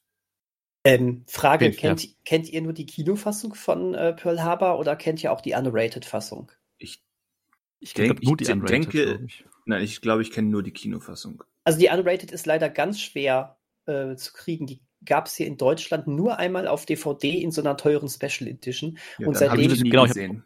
Ich habe die auf DVD, genau. Diesen, und seitdem ist heißt nicht so Director's Cut in Deutschland sogar? Ja, genau, also, heißt ja. Director's Cut im Deutschen. Und ähm, ist seitdem leider nie wieder veröffentlicht worden. Den, die Blu-ray hatte nur die Kinofassung und in den ganzen Streaming-Angeboten gibt es, ähm, soweit ich weiß, nur die Kinofassung. Was ich ähm, sehr schade finde, aber es zeigt, ähm, es zeigt noch mehr, auf was Michael Bay eigentlich aus ist. Das kannst du natürlich jetzt schön vermarkten. Wir wollen ähm, jetzt äh, noch mehr die Grausamkeit dieses Angriffs zeigen und sonst was. Aber was vor allen Dingen dann zu sehen ist, ist äh, Köpfe, die dann durch die Gegend fliegen, auf die groß draufgehalten wird, Menschen, die dann noch abfackeln und sowas. Und äh, so ein bisschen, als hätte er sich ge hm. gedacht, oh guck mal, Steven Spielberg hat den Angriff am Anfang auf die Normandie bei der Soldat, James Ryan ja auch extrem brutal dargestellt. Ich muss das jetzt auch, also eigentlich muss ich das jetzt auch extrem brutal darstellen. Wirkt dann aber in, so effekthascherisch draufgehalten. Das ist nochmal extra seltsam, weil Pearl Harbor ist ja eindeutig äh, nach dem Tit Titanic-Muster genau. gemacht. Und dann holt er sich jetzt James Ryan äh, mit dazu, um da um das zu, mit da reinzumachen. Das heißt, er macht eine Titanic plus James Ryan gleich Pearl Harbor. Das, also, kann, das, das war, kann ja nur gut gehen. Also das, das, das war meine Assoziation, als ich dann ja. diesen Director's Cut gesehen habe. Der ist, äh, das, äh, das mögen ganz, das, das sind immer nur so Minischnitte, ne? Aber in der, äh, ich, ich glaube schon, dass das, ähm, das macht dann bei dem Angriff doch aber in der Summe schon einen Unterschied, weil du permanent äh, in diesem, bei diesem Angriff, so wie auch in der Kinofassung war, immer noch dann plötzlich diese Gewaltspitzen noch dabei hattest. Also halte ich auch für legitim, weil das, das äh, Michael Bay ähm, Spielberg mag und ihn, ihn bewundert und auch nacheifert, ist bekannt. Mhm. Das ja, ist nicht mal eine Unterstellung. Also mhm. das wirkte auch wirklich von der Art der Gewalt. Das, das, das waren teilweise Szenen, wie sie bei Soldat James Ryan waren. Eben gerade diese, diese äh, abfackelnden Soldaten, die da weg, äh, wegrennen, abgetrennte Körperteile, die dann durch die Gegend fliegen und sowas. Also auf einmal. Ja, aber ich so glaube, ja. ja. Ja, Entschuldige, Manuel. Nee, mach erst du zu Ende. Nö, ich wollte eigentlich nur sagen, dass einer ist, macht. Äh, ein, einer muss hier machen. Einer muss hier machen, sonst schreitet der Westes ein. Nee, ich ähm, glaube halt, dass bei. Achso. nein, nein, nein. Manuel, bitte. Äh, ich glaube halt, dass bei Spielberg und bei Soldat James Ryan äh, diese Drastik von diesem Krieg oder dies, dieser Krieg auf dem Boden sozusagen, diese Drastik war dann angebracht, beziehungsweise das war schon bewusst von Spielberg nicht Effekt, sondern er wollte einfach diese Brutalität zeigen. Natürlich. Und bei Pearl Harbor ist es so, natürlich, wenn äh, so eine Rakete auf ein Boot fällt, äh, zerreißt es das nicht nur das Boot. Ja. Aber in dem Moment, ich glaube nicht, dass, also die Intention dahinter von Michael Bay war halt nicht äh, irgendwie diese Brutalität zu nutzen, um diese Krieg, diesen Krieg deutlich zu machen, sondern einfach nur diesen Effekt halt zu haben, dieses, diesen, ja, diesen Bombast, den wir die ganze Zeit schon erwähnen. Ja. Und dazu gehören, also für ihn sind Menschen dann halt nur Teil von diesem Bombast. Und die, das sieht man in all seinen Filmen. Das habt ihr auch schon gesagt, wie, der, ähm, wie menschenverachtend das ist. Und ich glaube, das mündet halt darin, dass er halt auch Frauen so darstellt, wie er darstellt. Mhm. Weil für ihn sind halt Frauen dann noch mehr einfach nur, das ist, äh, kann man, also das entschuldigt es nicht oder rechtfertigt es nicht, aber halt nur dann Objekt, um halt diesen perfekten Shot einfach immer zu bekommen. Und dann hat er halt diesen durch und durch männlichen Blick einfach nur drauf. Und dann ja. ist halt eine Frau oder generell Körper, also Männerkörper, wenn es sich so exzessiv bei ihm so ähm, inszeniert. Aber wenn, dann äh, sind halt auch einfach nur ein Objekt, was er halt braucht, um halt diesen perfekten Moment zu, festzuhalten. Und wenn dadurch halt Menschen sterben oder halt im Mündungs vor dem Mündungsfeuer stehen, dann stehen die halt da und kriegen das mit, egal, dass es Menschen sind. Das ist halt, glaube ich, der Unterschied, dass er halt nicht, er möchte bei Menschen, also bei, bei den Zuschauern nicht wie Spielberg irgendwie was deutlich machen oder irgendwas zeigen, sondern es geht bei ihm nur um diesen perfekten Gigantismus einfach. Und das entschuldigt natürlich nicht, wie er vorgeht, aber das erklärt einfach, äh, wie er vielleicht denkt oder was er halt, warum er Dinge so macht, wie er sie macht. Es gibt ja nicht wenige, die ihn als ähm, ja mindestens als Zyniker, aber auch als als Nihilisten bezeichnen. Und ich finde diese Unterschiede in, in der, wie man etwas auslegen oder auch drehen kann, sieht man sehr gut äh, am dritten Bad Boys, der nämlich nicht in der Action, aber in der Art, wie wie auch innerhalb der Geschichte und mit den Figuren umgegangen wird, wie quasi die Idee, dass ähm, Mike Lorys gewalttätiges Leben sucht ihn ja quasi im dritten Film heim. Da mhm. wird, da, damit wird sich auseinandergesetzt und, und der dritte Bad Boys hat viel authentischere, viel stärkere und viel glaubwürdigere ähm, emotionale und dramatische Momente als die, zumindest die ersten beiden Bad Boys zusammen. Einfach weil ja. die, weil die Macher da wirklich ähm, mitarbeiten wollten, während Bay das, das vom Skript übernimmt, aber darüber hinweg sieht, weil er eigentlich ganz andere Interessen hat. Entsprechend ist die Action im, an der Action kommen die bei, kommt der dritte ähm, Bad Boys nicht dran. Aber im Umgang mit den Figuren und mit dem, mit dem Thema der, der, wie nennen wir es, Gewaltspirale und, und die Beziehung zwischen Mike und Marcus und so weiter, all das ist im dritten wesentlich feinfühliger, glaubwürdiger ausgearbeitet. Und kommentiert eben auch diese, diese ähm, skrupellose Gewalt der ersten beiden Filme in gewisser Weise. Absolut. ja. Also ich muss übrigens äh, zu dieser Jerry Bruckheimer ähm, Ära sagen, ähm, The Rock finde ich immer noch einen wahnsinnig guten Actionfilm. Ähm, ja, ich bin da auch mit groß geworden damals. Es war wahrscheinlich so meine erste Begegnung mit so einem erst, mit so einem richtig großen, härteren ähm, hm. richtigen Actionfilm damals gewesen. Stimmt, der war ab 18, ne? Also ungeschnitten ist er, ist er noch ab 18 oder war der Nee, nicht mehr. So? Mittlerweile okay. ist er runtergestuft worden, aber damals, damals war das ein großes Ding, ungekürzt ab 18. Es gab aber eine gekürzte Version auch. Mhm. Ähm, und dann gab es noch die RTL-Version, die war fantastisch. Für 20.15 Uhr, da fehlten irgendwie 20 Minuten oder so. Ähm, die letzten drei Gegner wurden einfach, einfach gar nicht mehr besiegt. Das fand ich cool. Die wurden war einfach, gar nicht mehr besiegt. Nö, die, die sind dann einfach äh, offensichtlich dann einfach in der, in der Explosion dann umgekommen oder irgendwie sowas. Also onscreen wurden die gar nicht mehr kalt gemacht. Das fand ich sehr interessant. Ähm, find den, ich finde den Film nach wie vor echt, ähm, echt cool. Und selbst der Patriotismus da drin wird so ein bisschen dadurch gebrochen, dass, äh, ähm, da, da, dass äh, ja von äh, General Hummel, der von Ed Harris gespielt wird, ja sogar ähm, etwas angeprangert wird, ne? Und zwar wie mit dem Leben von Soldaten eigentlich umgegangen wird. Ja, deswegen, ja, ja. deswegen, ich finde ja dieses, dieses, diese Vokabel des Patriotismus bei Bay nur so halb richtig. Ich meine, wo Bay politisch wirklich steht, da zerbrechen sich einige ähm, Kulturschreiber seit Jahrzehnten den Kopf drüber, weil mhm. Bay ja auch in der Öffentlichkeit nicht drüber spricht. Er sagt, seine Eltern waren zum Beispiel Demokraten.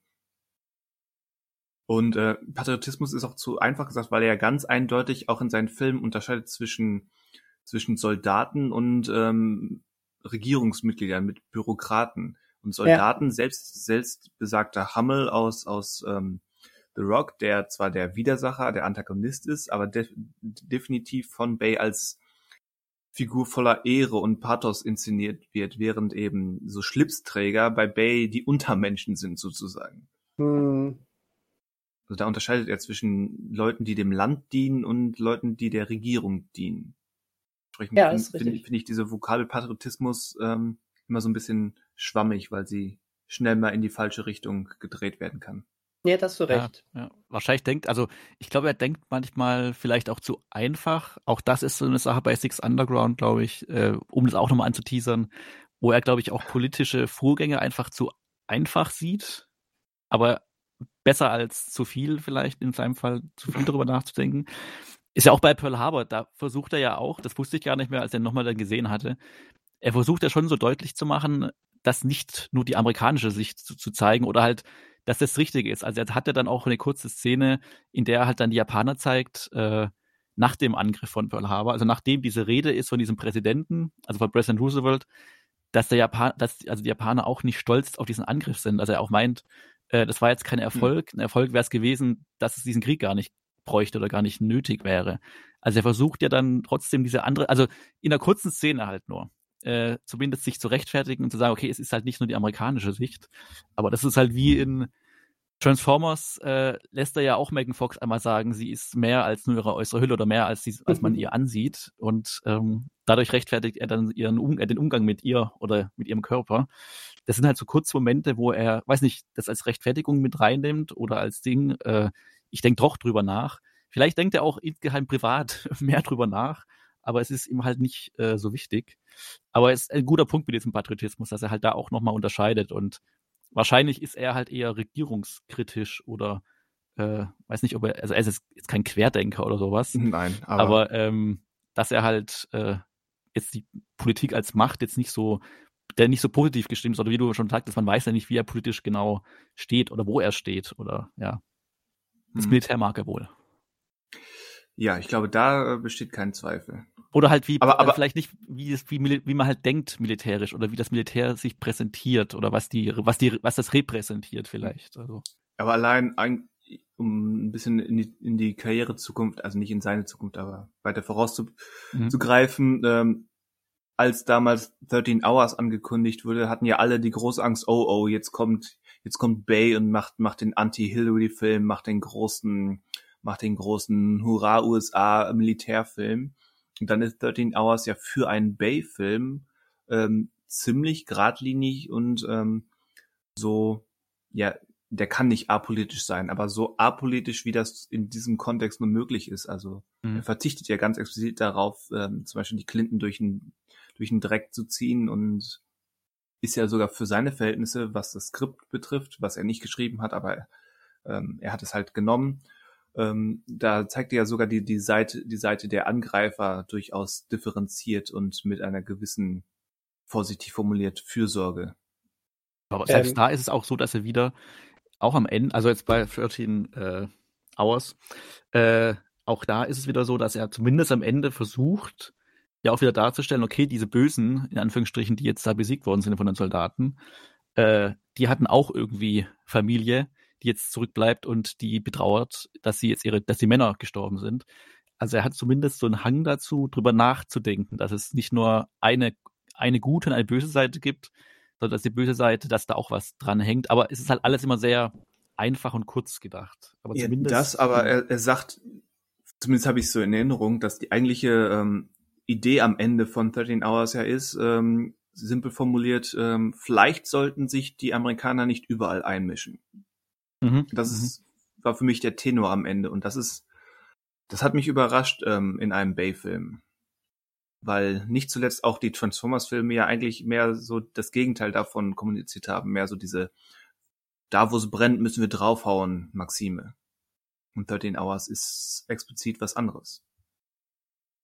Wobei ja auch bei Transformers, die, die draufhauen, also ich habe jetzt sie nicht so präsent, die ganzen Filme, aber es ist ja auch wieder mehr das amerikanische Militär als die amerikanische Politik, oder? Die da draufhaut, mit draufhaut, mit den Robotern.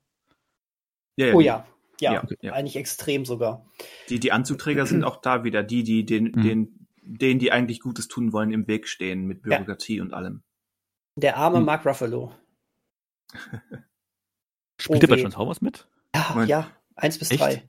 Hm. Mark Ruffalo, echt? Also habe ich Ähm, überhaupt gar nicht auf dem Schirm. Moment. Mark Ruffalo? Ach, nicht Mark Ruffalo. Wo, ah, wo, bist du gerade? ah, sorry, nicht Mark Ruffalo. Ähm, John Turturro. Wie komme ich auf Mark Ruffalo? John Turturro, sorry. Spielt der nicht sogar in allen fünf mit? Äh, Ja, im fünften in ist am vier- Anfang auch kurz zu Ja, sehen. Also im bei fünften fünf sehe ich ist am er- Anfang. Bei fünf ist er gesehen. ganz kurz dabei, bei vier gar nicht. Also deswegen eins bis drei ist er aber äh, viel dabei. Okay. Ja. Aber äh, ich habe da natürlich, äh, also er steht ja so ein bisschen als, wir machen jetzt diese, ähm, diese Leute, ne, diese Schlipsträger jetzt mal so richtig lustig. Auch wenn er dann am Ende ja äh, bei allen Filmen dann sogar noch derjenige ist, der sich mit auf die richtige Seite stellt. Aber er ist schon als komplette Kasperle Deppenfigur angelegt, der äh, letztendlich sich nicht mal zu schade dafür sein darf, einen ähm, Sektor 7 Tanga in die Kamera zu halten. Mhm. Mhm. Übrigens, Was Daniel Tucci spielt da auch an.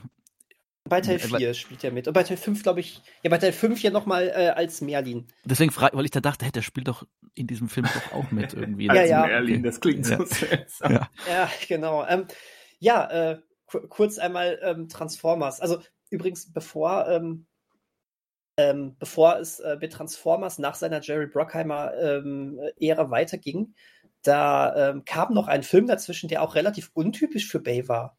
Äh, Ja. Und zwar die Insel. Mhm. Vielleicht erstmal nochmal dazu, weil Transformers ist großer Komplex, den, äh, mit dem wir das dann wahrscheinlich hier auch abschließen, aber Wir, wir haben alle große Transformers-Komplexe, ja.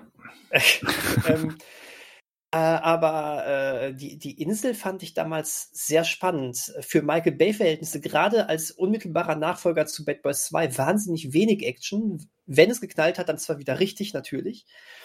Ähm, aber ähm, ich würde sagen, eine Dreiviertelstunde, vielleicht sogar eine ganze Stunde hat dieser Film erstmal gar keine Action. Und ähm, ja. macht sogar so ein ähm, Science-Fiction-Szenario auf und stellt. Also nicht, dass er jetzt groß in die Tiefe geht, aber gerade auch für einen Michael Bay-Film äh, berührt der Film dann auf einmal Fragen, die man sich so in der Karriere von Michael Bay, also das hätte man sich so überhaupt nicht vorgestellt.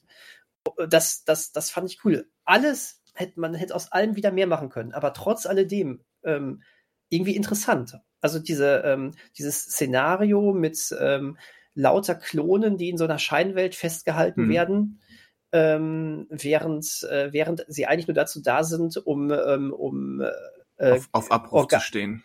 Genau, um quasi Organe zu züchten und sonst etwas für, für sehr reiche Menschen, die länger leben möchten.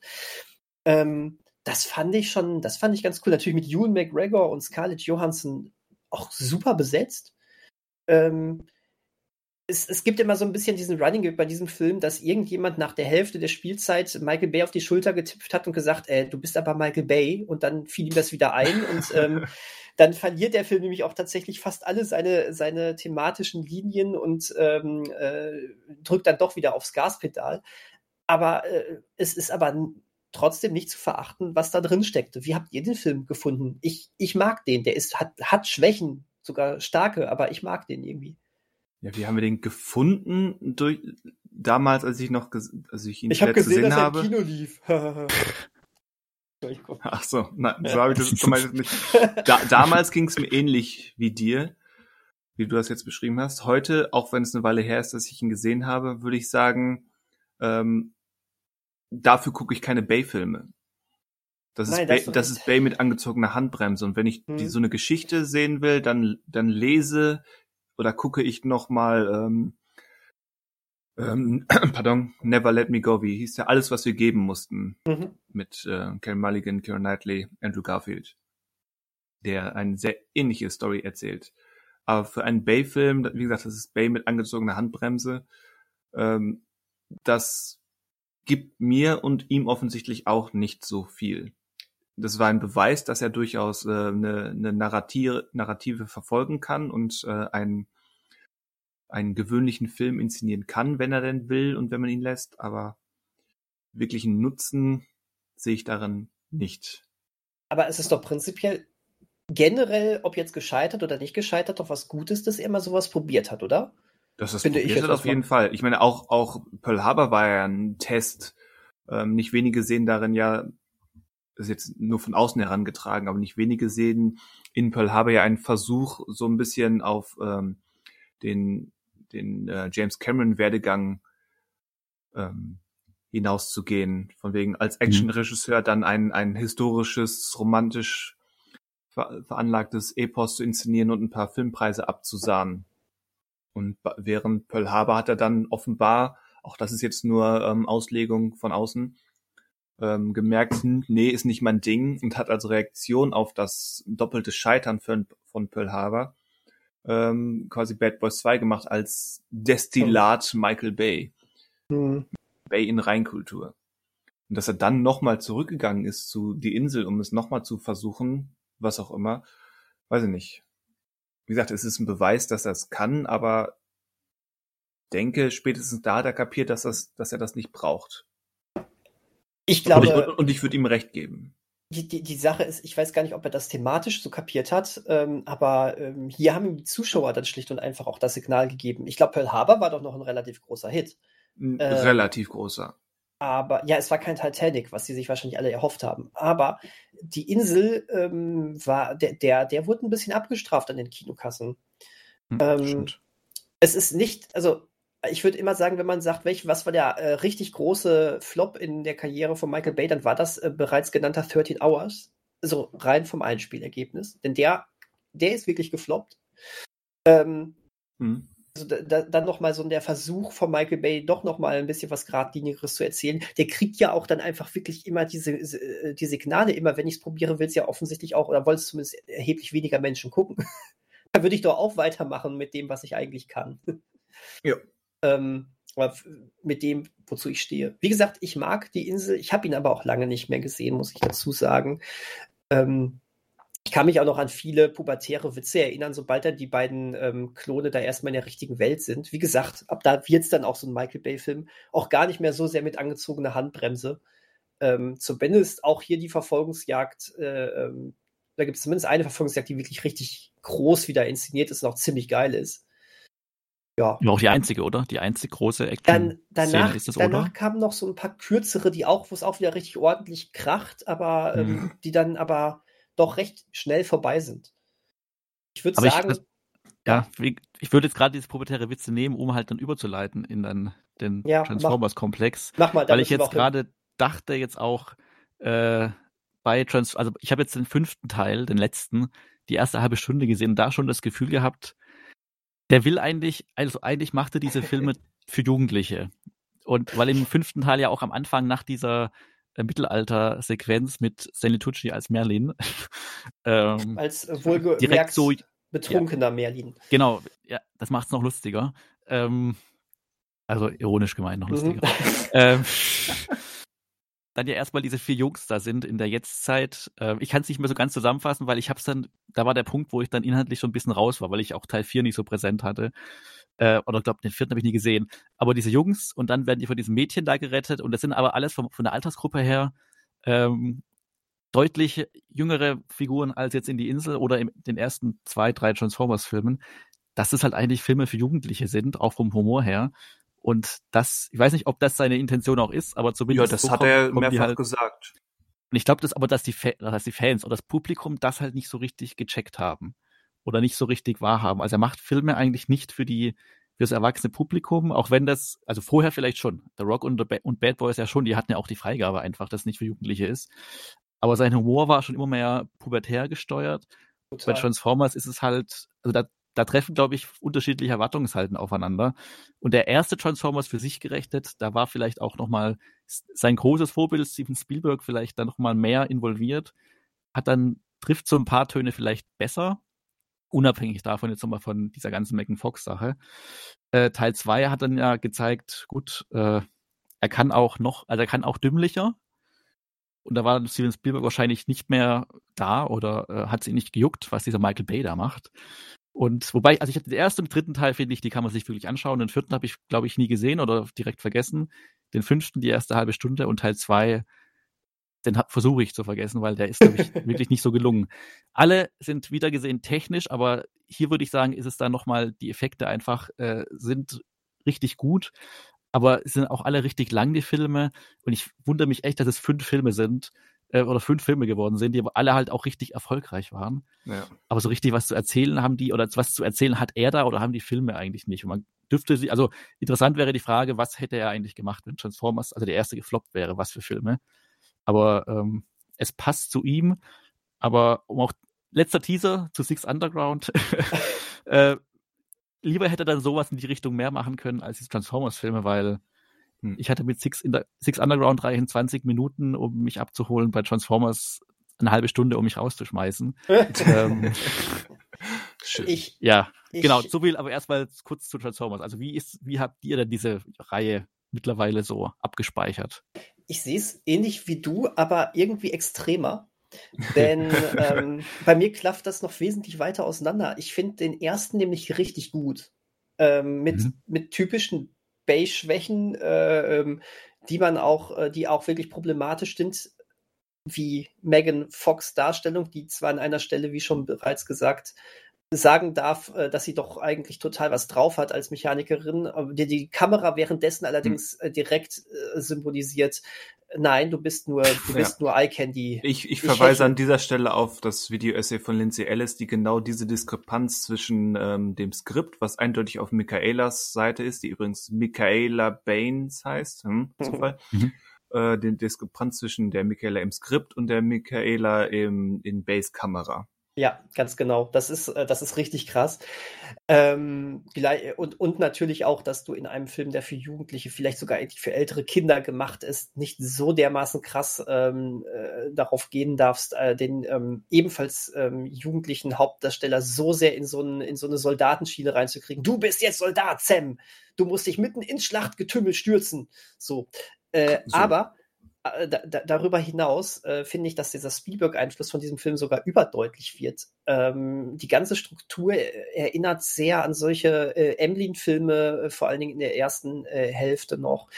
Ähm, alles, was so mhm. um eben Sam und dann äh, Michaela ist, ist eigentlich doch irgendwie ganz, ganz, ganz brauchbar. Ähm, und äh, wie gesagt, die Action ist echt cool, was dann am Ende dabei raus. Da hast du auch schon wieder diesen Adrenalinrausch, wenn es äh, in Richtung Finale geht. Das ist, das ist, mhm. ist, ich finde wirklich, dass das ein echt guter Film geworden ist. Ähm, und dann kam Teil 2.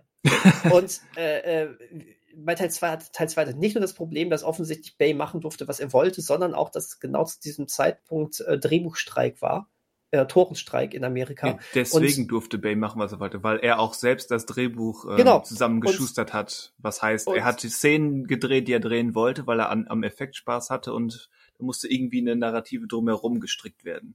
Richtig, es, es gab hier niemanden mehr, niemanden von Produzentenseite oder von Autorenseite, der Bay aufgehalten hätte. Und so haben wir riesige Roboterhoden, wir haben einen rammelnden Mini-Transformer, der, der da hier an Michaelas Bein sich zu schaffen macht. Und mhm. wir haben, wir haben äh, rammelnde äh, äh, Hunde in Großaufnahme. Wir haben eine Mama, die, äh, äh die auf Drogen gesetzt über, der, über den Campus läuft äh, und, und all sowas. Und eben äh, John Totoro in Nahaufnahme mit seinem, mit seinem Tanga da.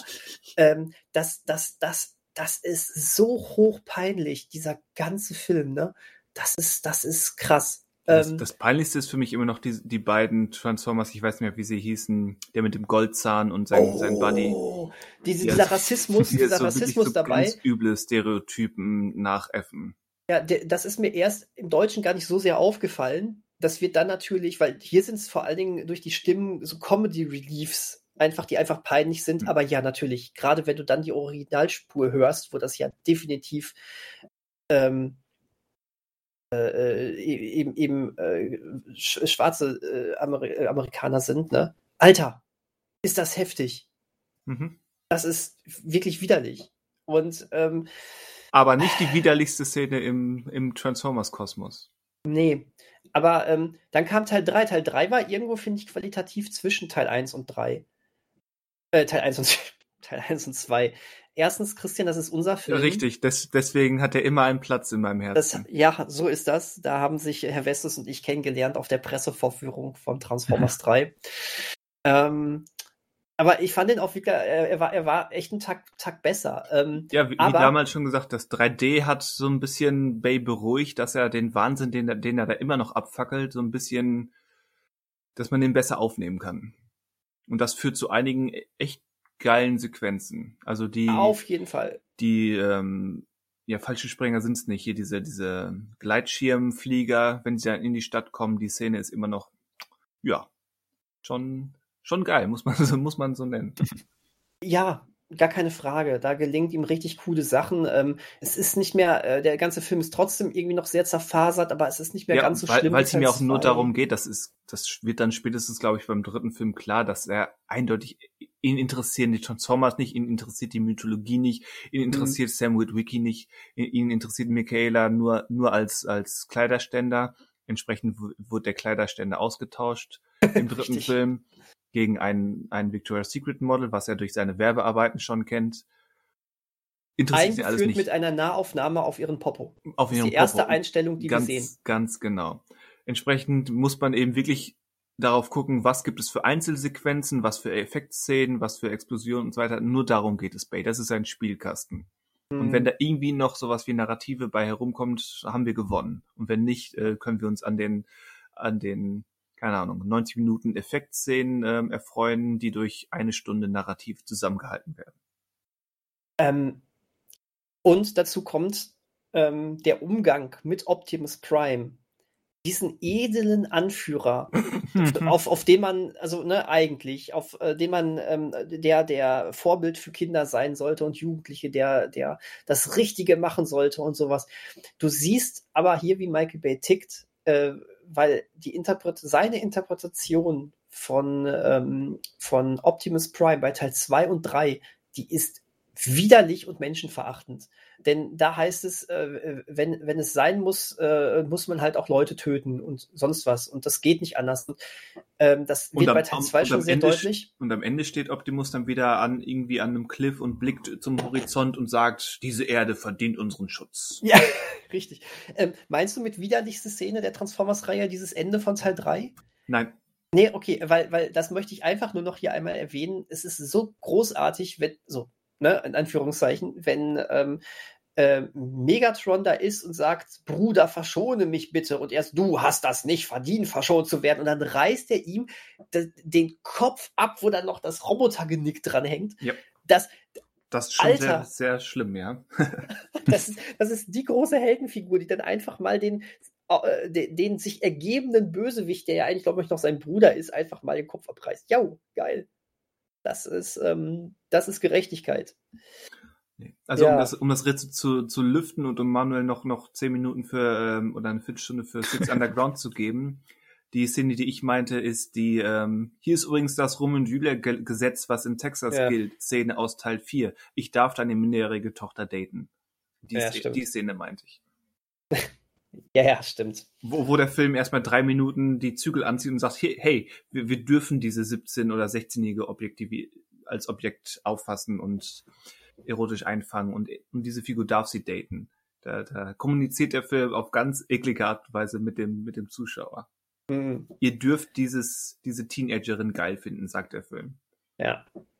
Ja.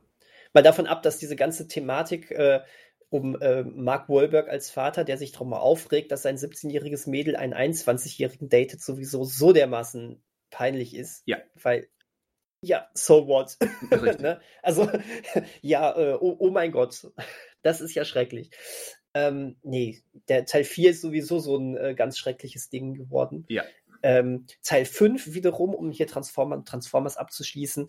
Ähm, Manuel hat durchgehalten. Tatsächlich ist dieser Film eigentlich noch schlimmer als alles andere vorher, aber er ist ein so krasses Durcheinander an jeglichen Ideen. Das ist so ungehemmter Blödsinn, dass ja. ich den, dass ich den fast schon, also nein, nicht nur fast, ich finde den, der, der hat was.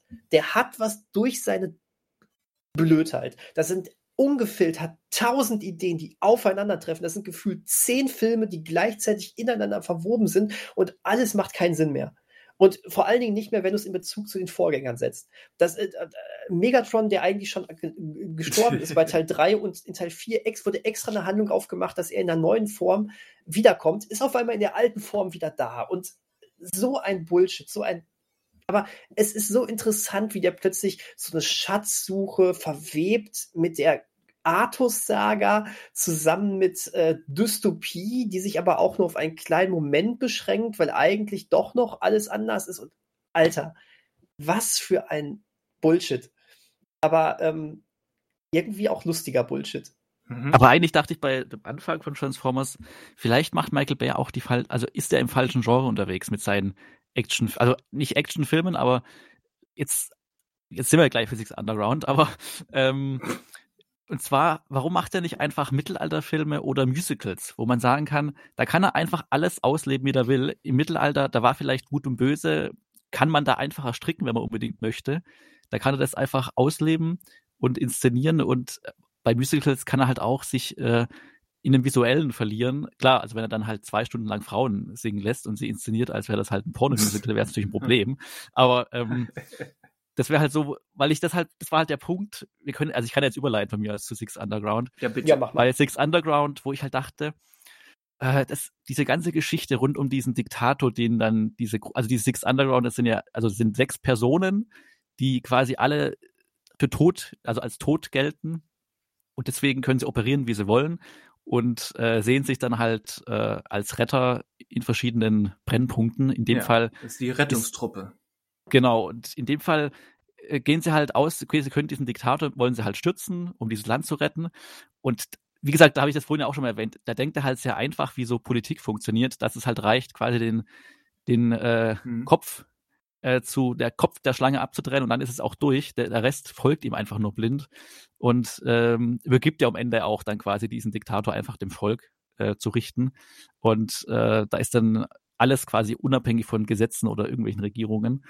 Und ähm, ich glaube halt, das ist eine Sache, äh, da denkt er vielleicht ein bisschen sehr, sehr simpel und sehr einfach. Vielleicht. Vielleicht denken wir als Zuschauer dann auch vielleicht zu viel darüber nach, äh, weil auch das. das ist ja das ist ja auch die Sache, dass darum geht, also ihm geht es ja eigentlich nur darum, irgendwie einen Startpunkt zu finden für seine Figuren und äh, dann loszulegen. Und das macht er ja auch am Anfang des Films.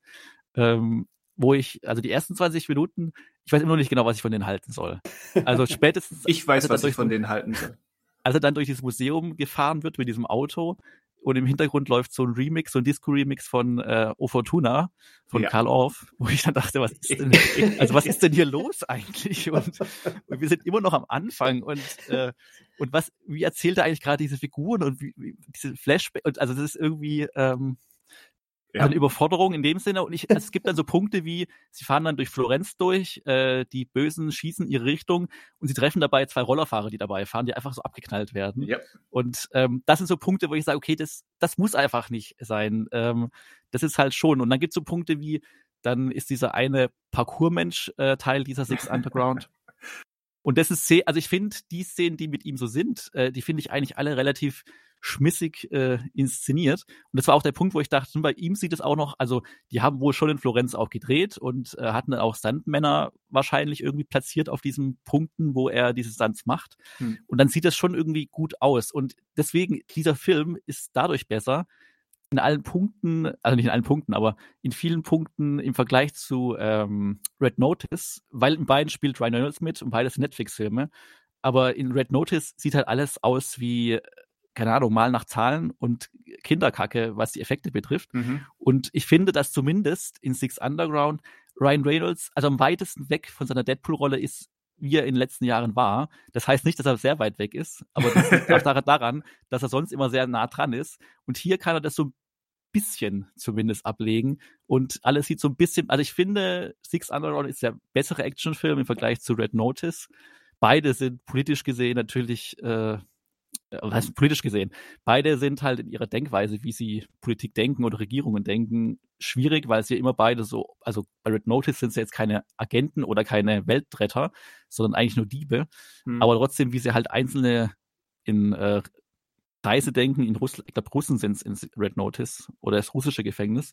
Und in äh, Six Underground ist es, das habe ich gerade nachgeschaut, aber Turkestan ist doch, ist es fiktiv? Also ist es blöd gefragt, aber Turkestan kenne ich nicht. Ich glaub, ist Turkmenistan gibt es. ach, ist es Turkmenistan? Also, ja, okay, also ich weiß gar nicht, ob der jetzt fiktiv war, dieser Ort oder nicht. Das müsst ihr mal nachschauen. In Six Underground. Auf jeden Fall sind halt immer so, ja, weit weg, einfach äh, von Amerika irgendwelche Orte, die halt sehr wild sind einfach. Und die, wo man helfen muss. Deswegen, also ich finde, Six Underground bringt nochmal alles zusammen, was Michael Bay in positiver wie negativer Weise auszeichnet. Ja. Auch wie dann äh, die beiden Frauen, die vorkommen, wo ich auch denke, also wieso lässt sich denn Melanie Laurent so in diesen Dessous ablichten und legt sich da aufs Bett? Und dann denkt man auch, also sie in ihren Einstellungen, sie ist wohl gerade im Himmel, so wie sie ausgeleuchtet ist, und der Mann gegenüber ihr steht im Hotelzimmer. Und aber das ist halt auch irgendwie alles sehr, also nicht komisch, aber da fragt man sich halt auch, wie so eine Schauspielerin sich dann, also ich weiß nicht, wie sie so, wie ihre Karriere gerade so verläuft, aber dass sie sich einfach das mit sich sie, machen sie lässt. dreht ja auch selbst Filme, also ich Ja, schätze, das- sie, ihr wird das bewusst gewesen sein. Ich glaube, sie hatte einfach Bock drauf auf die Action-Szenen und ist, ist Denke ich auch, denke, also ja, wahrscheinlich. Und die, die Unterwäscheszene, die du angesprochen hast, ja mein Gott, sie ist, sie ist, ähm, sie ist deutlich älter als zum Beispiel ähm, Megan Fox und Mhm. wie heißt die andere Frau? Rosie Huntington. Ähm, und ja. wa warum dann nicht mal ähm, noch, noch wie ein Victoria's Secret Model behandelt werden und eingefangen werden? Also es braucht es nicht, das- aber dann ist es halt so, ja. Also wenn sie mir erzählt, genau darum ging sie und das fühlt sich dann für den Moment gut an, ähm, ja, von mir aus, dann ab dafür. Also ich finde, das ist auch wieder, also diese erste Szene, die 20 Minuten geht, und dann kommt es in der Mitte nochmal so eine längere Überfallszene in so einem Hochhaus. Und da ist es irgendwann so erstapelt, einfach nur noch Idee auf Idee. Genau. Und es endet einfach nicht mehr. Der, der, sich, ja gut, der Bootmagnet. Stimmt, das ist, ja, das ist ja auch noch, das, das hatte ich ganz vergessen, weil das kannte man aus dem Trailer und das kommt im Film ja erst am Ende dann. Und dann ist mir wieder einfach, ach ja, stimmt, das, war ja dieser das Film. ist auch eine, so eine großartige Szene.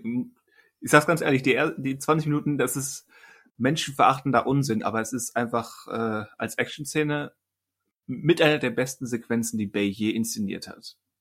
Und es sieht halt gut aus. Also vergleiche Ja. diese Szene mit dieser Autoverfolgung in Red Notice. Oder ist es auch eine Autoverfolgung oder wird die abgebrochen? Ach, Red Notice Das ist ist gar halt- nichts, was auch nur genau, das die ist halt- kommt. Da merkt man halt auch, also ist, vielleicht ist, ich weiß gar nicht, wie er heißt, der Regisseur von Red Notice, aber das ist der, der auch mit Skyscraper schon gemacht hat, mit der Rock. Der vielleicht am ehesten versucht, in die Richtung zu gehen, aber dem fehlt halt so das Auge und halt auch das Handwerk. Und deswegen, ich will jetzt nicht entschuldigen, was Michael Bay so macht, aber ähm, er kann auf eine Art und Weise schon was. Und äh, er denkt sich halt so manche Welt und manche Einstellung so, wie es ihm gefällt. Und dann kommt das halt bei rum.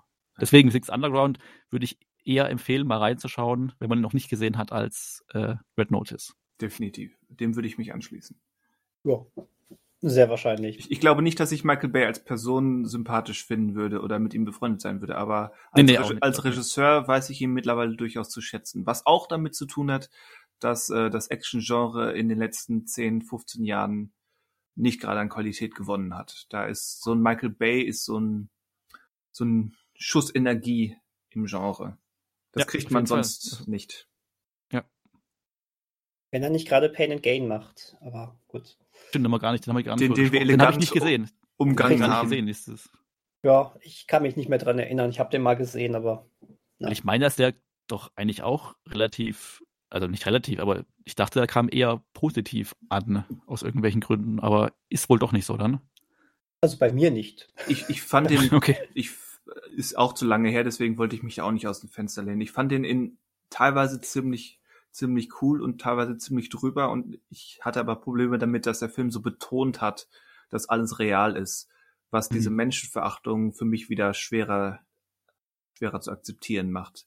Wäre das Mhm. einfach so, ein, so eine Groteske gewesen von, von idiotische Kriminelle versuchen, ein Ding zu ziehen und scheitern an sich selbst, an ihrer eigenen Idiotie, hätte ich das gefeiert. Aber dieser Film wird halt so explizit hier, das ist wirklich passiert und das sind echte Opfer und da wurde wirklich äh, die Hand von einer echten Person auf den Grill äh, gelegt und all sowas. Äh, damit konnte ich mich dann nicht anfreunden. Hm. Aber rein inszenierungstechnisch ist das wieder, ich glaube, so eine, so eine echte Groteske. Bay ist ja auch großer Fan der Coen-Brüder. Ähm, wenn er da eine andere, eine andere Story für findet, dann sollte er das nochmal probieren, der Michael. Mit Sicherheit. Aber ähm, hier wirklich Warnung für Michael Bay-Fans. Der Film hat so gut wie keine Action. Das, äh, das ist einfach mal so gewesen.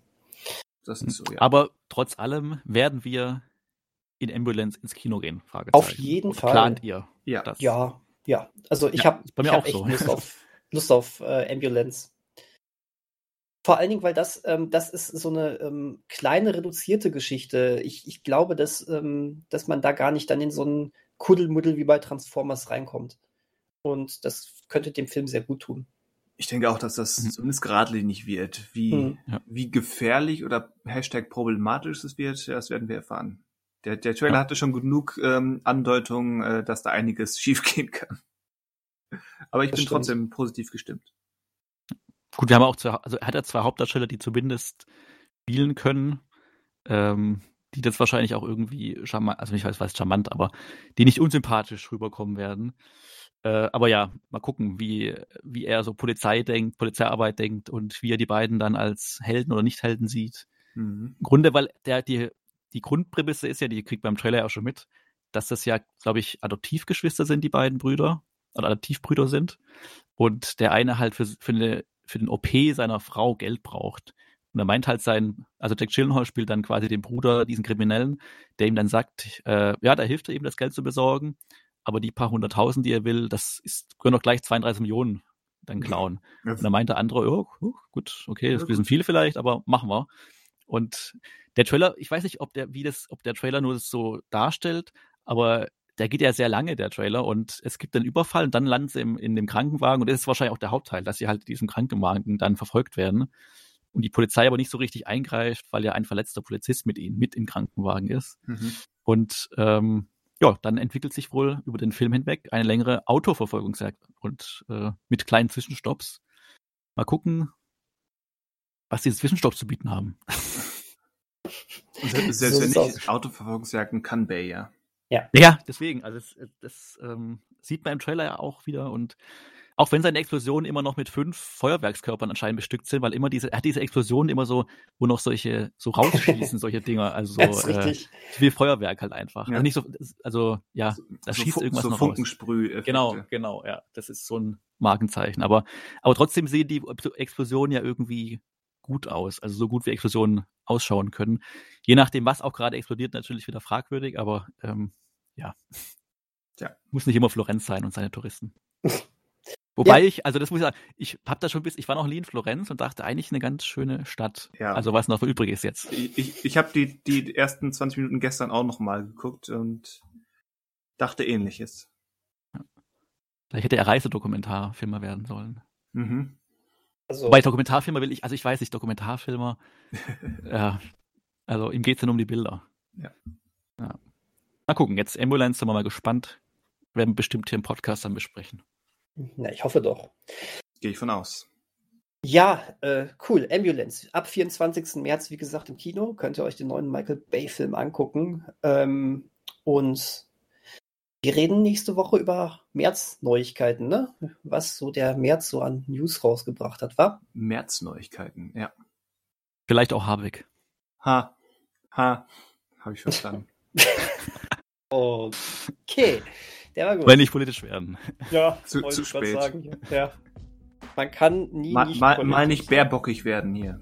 So. Wobei ja Merz, äh, äh, Habeck und Baerbock beides, wer ist denn gerade Vorsitzender der Grünen? Äh, na egal. Ja, ja, Scholz jetzt. Ähm, Kannst du Ja, kein war, Deutsch? schön, war schön mit euch. Einiges passiert diesen Monat. Wir sind ja, unsere Aufnahme nächste Woche wird ja vor der Oscarverleihung sein, auch wenn wir nach der Oscarverleihung erscheinen. Ja, stimmt. Leider ist dem so. ja. Leider ist dem so. Naja, können wir nächste Woche noch drüber sprechen, wenn es angebracht ist oder nötig. Genau. Dann Wir sagen auf Wiederhören. Auf Wiedersehen. Eine schöne Bis- Woche zu haben. Bis nächste Woche. Macht's gut. Haut rein. Adios zusammen. Schöne Filme gucken. Ciao.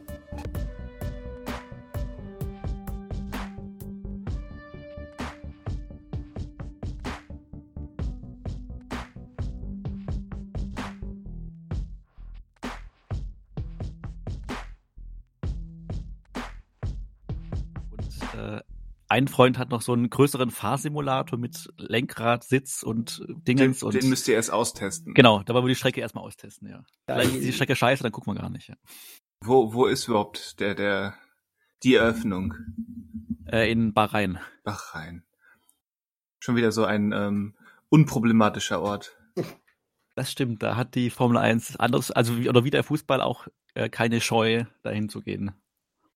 Wobei Egal, also außer Russland natürlich. Gen- Genau, ich wollte gerade sagen, das lassen sie, ähm, das lassen sie diesmal wirklich außen vor, oder? Mir ist auch gestern wieder aufgefallen oder allen aufgefallen, als ich da mit anderen geschrieben habe, wie Männer, wie weiß und männlich einfach diese Formel 1 ist. Ja. Das ist schon krass immer noch. Also, ja. Wenn, wenn Fernando Alonso zu den ähm, nicht weißesten gehört. Also gibt nur Hamilton eigentlich und äh, aber es gibt auch keinen Teamchef oder also keine Teamchefin. Es gab mal einen, aber jetzt und auch bei den Mechanikern. Klar, ist, man sagt vielleicht, das sind typische Männerdinger, aber ist trotzdem irgendwie komisch, dass da nur weiße Männer rumlaufen überall. Also für, ohne es irgendwie jetzt äh, zu Das, forcieren. das aber, erinnert mich ja. an, ich meine, es ist jetzt natürlich nochmal bei, bei ähm, an jedem verdammten Sonntag war das nochmal andersrum, weil auf dem Platz es eben anders aussah, aber ähm, die Welt dahinter ist schon sehr ähnlich. Also der, Stimmt, der stimmt. Geldgeber und Macher und Produzenten. Zumindest haben die noch mehr Spieler, die halt nicht nur weiß sind. Also jetzt im Football, aber Genau. Formel 1 ist es dann, wie gesagt, bis auf Hamilton, äh, fällt mir jetzt auch in den letzten Jahren vor ihm auch niemand ein. Also, Ich meine, ich verfolge das ja nur, höchstens noch ähm, mit einem halb zugedrückten Auge zwei, Ma zwei Tage im Jahr oder so, aber nee, mir fällt da auch keiner ein. Motorsport könnte auch, wenn es nach mir geht, abgeschafft werden. Generell. Komplett. ja, das ist Aber ich, die, aber also, ich bin natürlich auch super objektiv, weil es mich einfach nicht in- interessiert und es und ich es daher nicht ähm, vermissen würde. also ich brenne auch dafür nicht, aber ähm, das ist ja auch immer diese, dieses komische, wenn halt ein Hamilton oder ein Vettel sich dann halt aussprechen für Umwelt und so weiter. Und äh, klar, also versuchen dann auf, die achten darauf, irgendwie nicht immer einen Privatchat zu nehmen oder keine Ahnung. Aber am Ende sitzen halt im Auto drin, was halt immer noch, äh, auch da arbeitet seit seit Jahren daran, dass der Kraftstoffverbrauch irgendwie nicht so hoch ist oder nicht mehr so, aber er ist halt immer noch da. Und, ja, und, äh, und die Reise mit, keine Ahnung, wie viel so, ein, so eine Mannschaft hat, mit 50 Mechanikern und drumherum und ähm, zwei ja, Autos ja. und der ganzen Werkstatt reißen sie ähm, dreimal um Globus. Das ist es halt, ja. ähm, aber das ist halt bei, bei Schauspielern genauso, die sich dafür einsetzen. Also die Filmdrehs, äh, da wird vielleicht auch versucht, dass die ökologisch äh, sinnvoller werden oder wertiger werden, aber am Ende äh, glaube ich, ist ja, da, so ein Da gibt es aber die Möglichkeiten, kleiner zu werden, indem man eben nur vor Ort dreht und eben nicht ja, um die Welt, du, Welt reist, halt, keine großen äh, Sets baut, was weiß ich. Red Notice hast du halt dann, ne? Das ist ökologisch den, drin. Nee, den würde ich da jetzt nicht nennen. Der halt nur fürs Greenscreen dann ist. Ja, das hilft sicherlich, aber äh, da gibt's auch noch andere Möglichkeiten. Wenn dann alle ich, Filme irgendwann aussehen wie ein John Cassavetes Film, ja, von mir aus. Ach, ich bin ja eher dafür, dass man sowas mit so Seifenkisten mal genauso professionell aufzieht. In Schweden. Du, gerne auch weltweit, wobei Schweden natürlich immer sympathischer ist. Damit es heißt geschwedet. Verstehe, was du hier versuchst. ja, Woll, woll, wolltest du darauf nicht hinaus? Eigentlich nicht. Ich habe so. einfach nur die Vorstellung, äh, fand ich jetzt cool, dass man sowas so komplett so in so einem äh, Premium-Sport-Ereignis mündet. Die große Seifenkisten, äh, der große Seifenkisten. Äh, äh, Ach, du bist jetzt irgendwas. wieder bei Formel 1, okay. Ja, genau. Ja gut, aber das kannst du ja dann nur einmal einen Berg runter und also da musst, also du musst ja so eine Strecke bauen, dass immer wieder Schwung für die Seifenkisten entsteht. Das ja, dann, also. Da gibt es dann nämlich direkt noch einen Nebenwettbewerb. Den, das geht ja ähm, eigentlich gar nicht, oder? Seifenkist Seifenkisten-Architekten-Wettbewerb. Das ist dann für die Strecken. Wer die beste Strecke macht, der kriegt auch noch einen Preis. Das heißt, man müsste erst die Strecke in die Welt setzen. Das heißt, äh, ja, Terraforming. ja. So, ja, dann. Äh. Ja, oder wenn, wenn, wenn Manuel zu Recht sagt, kann man so eine Strecke überhaupt ja, du brauchst immer so viel bauen. Schwung den Berg runter, dass du den nächsten Berg hochkommst. Und das aber halt für mehrere Runden. Stefan Raab hat ja damals die VOG-WM ins Leben gerufen, dass du eigentlich schon bestehende Strecken fürs Rodeln nimmst und mit VOG-Pfannen darunter rutscht. Das heißt, du könntest so einen Seifenkistenwettbewerb eigentlich aufziehen, indem du einfach ähm, Achterbahnstrecken nutzt. Und wie, äh, also, aber auch Achterbahnen werden noch angetrieben. Also, du kriegst deine Seilkiste nicht auf das Tempo. Also, ja. ja, nee, also. Und durch äh, Looping. skeptisch. Die meisten, die meisten ähm, Achterbahnen haben keinen Strom in den Schienen, ne? Die funktionieren wirklich durch, ähm, durch Schwerkraft. Zug, Sie müssen halt nur ähm, nach oben gezogen werden. Oder haben diese, haben, haben so Abschusselemente, ne? Der Rest ist ja, ähm, der Rest, den Rest macht dann die Schwerkraft. Das heißt, du müsstest dann eigentlich die Seifenkiste einfach nur irgendwie dann auch, auch ähm, dazu bringen, dass sie sich in, ähm, in, ja, dass sie sich ja quasi in diese Kette, die dich nach oben buxieren, einhaken. Nur. Und wie überholt man dann? Ja, nee, da, das, das, das, das funktioniert Aber nur auf Zeit nicht. dann alles. Das musst du nur auf Zeit machen, genau. Anders geht das nicht, das stimmt. Und dann sind wir irgendwie schon das wieder. Das ist ja auch schon wieder quasi beim Bobsport. Ich wollte gerade sagen, dann, dann, sind wir, dann sind wir schon wieder so weit vom eigentlichen ähm, Formel 1-Thema weg, dann ist es auch egal. Entschuldigung, dass ich da nochmal hin zurückgegangen bin, aber das ging mir gerade nicht aus dem Kopf. Die Idee musste raus. Die Idee musste raus. Ja. Aber was lernen wir daraus? Alles, was wir mögen, ist problematisch. Immer. Ja. Immer. Und wenn man Gemü Gemüse mag, dann vielleicht nicht oder Obst, was man vom Apfelbaum, der vor der Tür steht, holt. Oh, mit Apfelbaum, dem Apfel. Apfelbaum, Apfelbaum vor der Tür von mir aus, aber alles andere als jemand, der mit, mit Lebensmitteln arbeitet, lass dir gesagt sein, äh, da gibt's eine Menge Möglichkeiten, äh, warum auch das problematisch ist. Stimmt, dann esse ich einfach nie wieder was. Nur noch was vor mir auf die Füße fällt. Äh, ja. Äh, vor mir, es, war, es war nett, dich gekannt zu haben was mir vor die Füße fällt, nicht was vor mir auf die Füße fällt.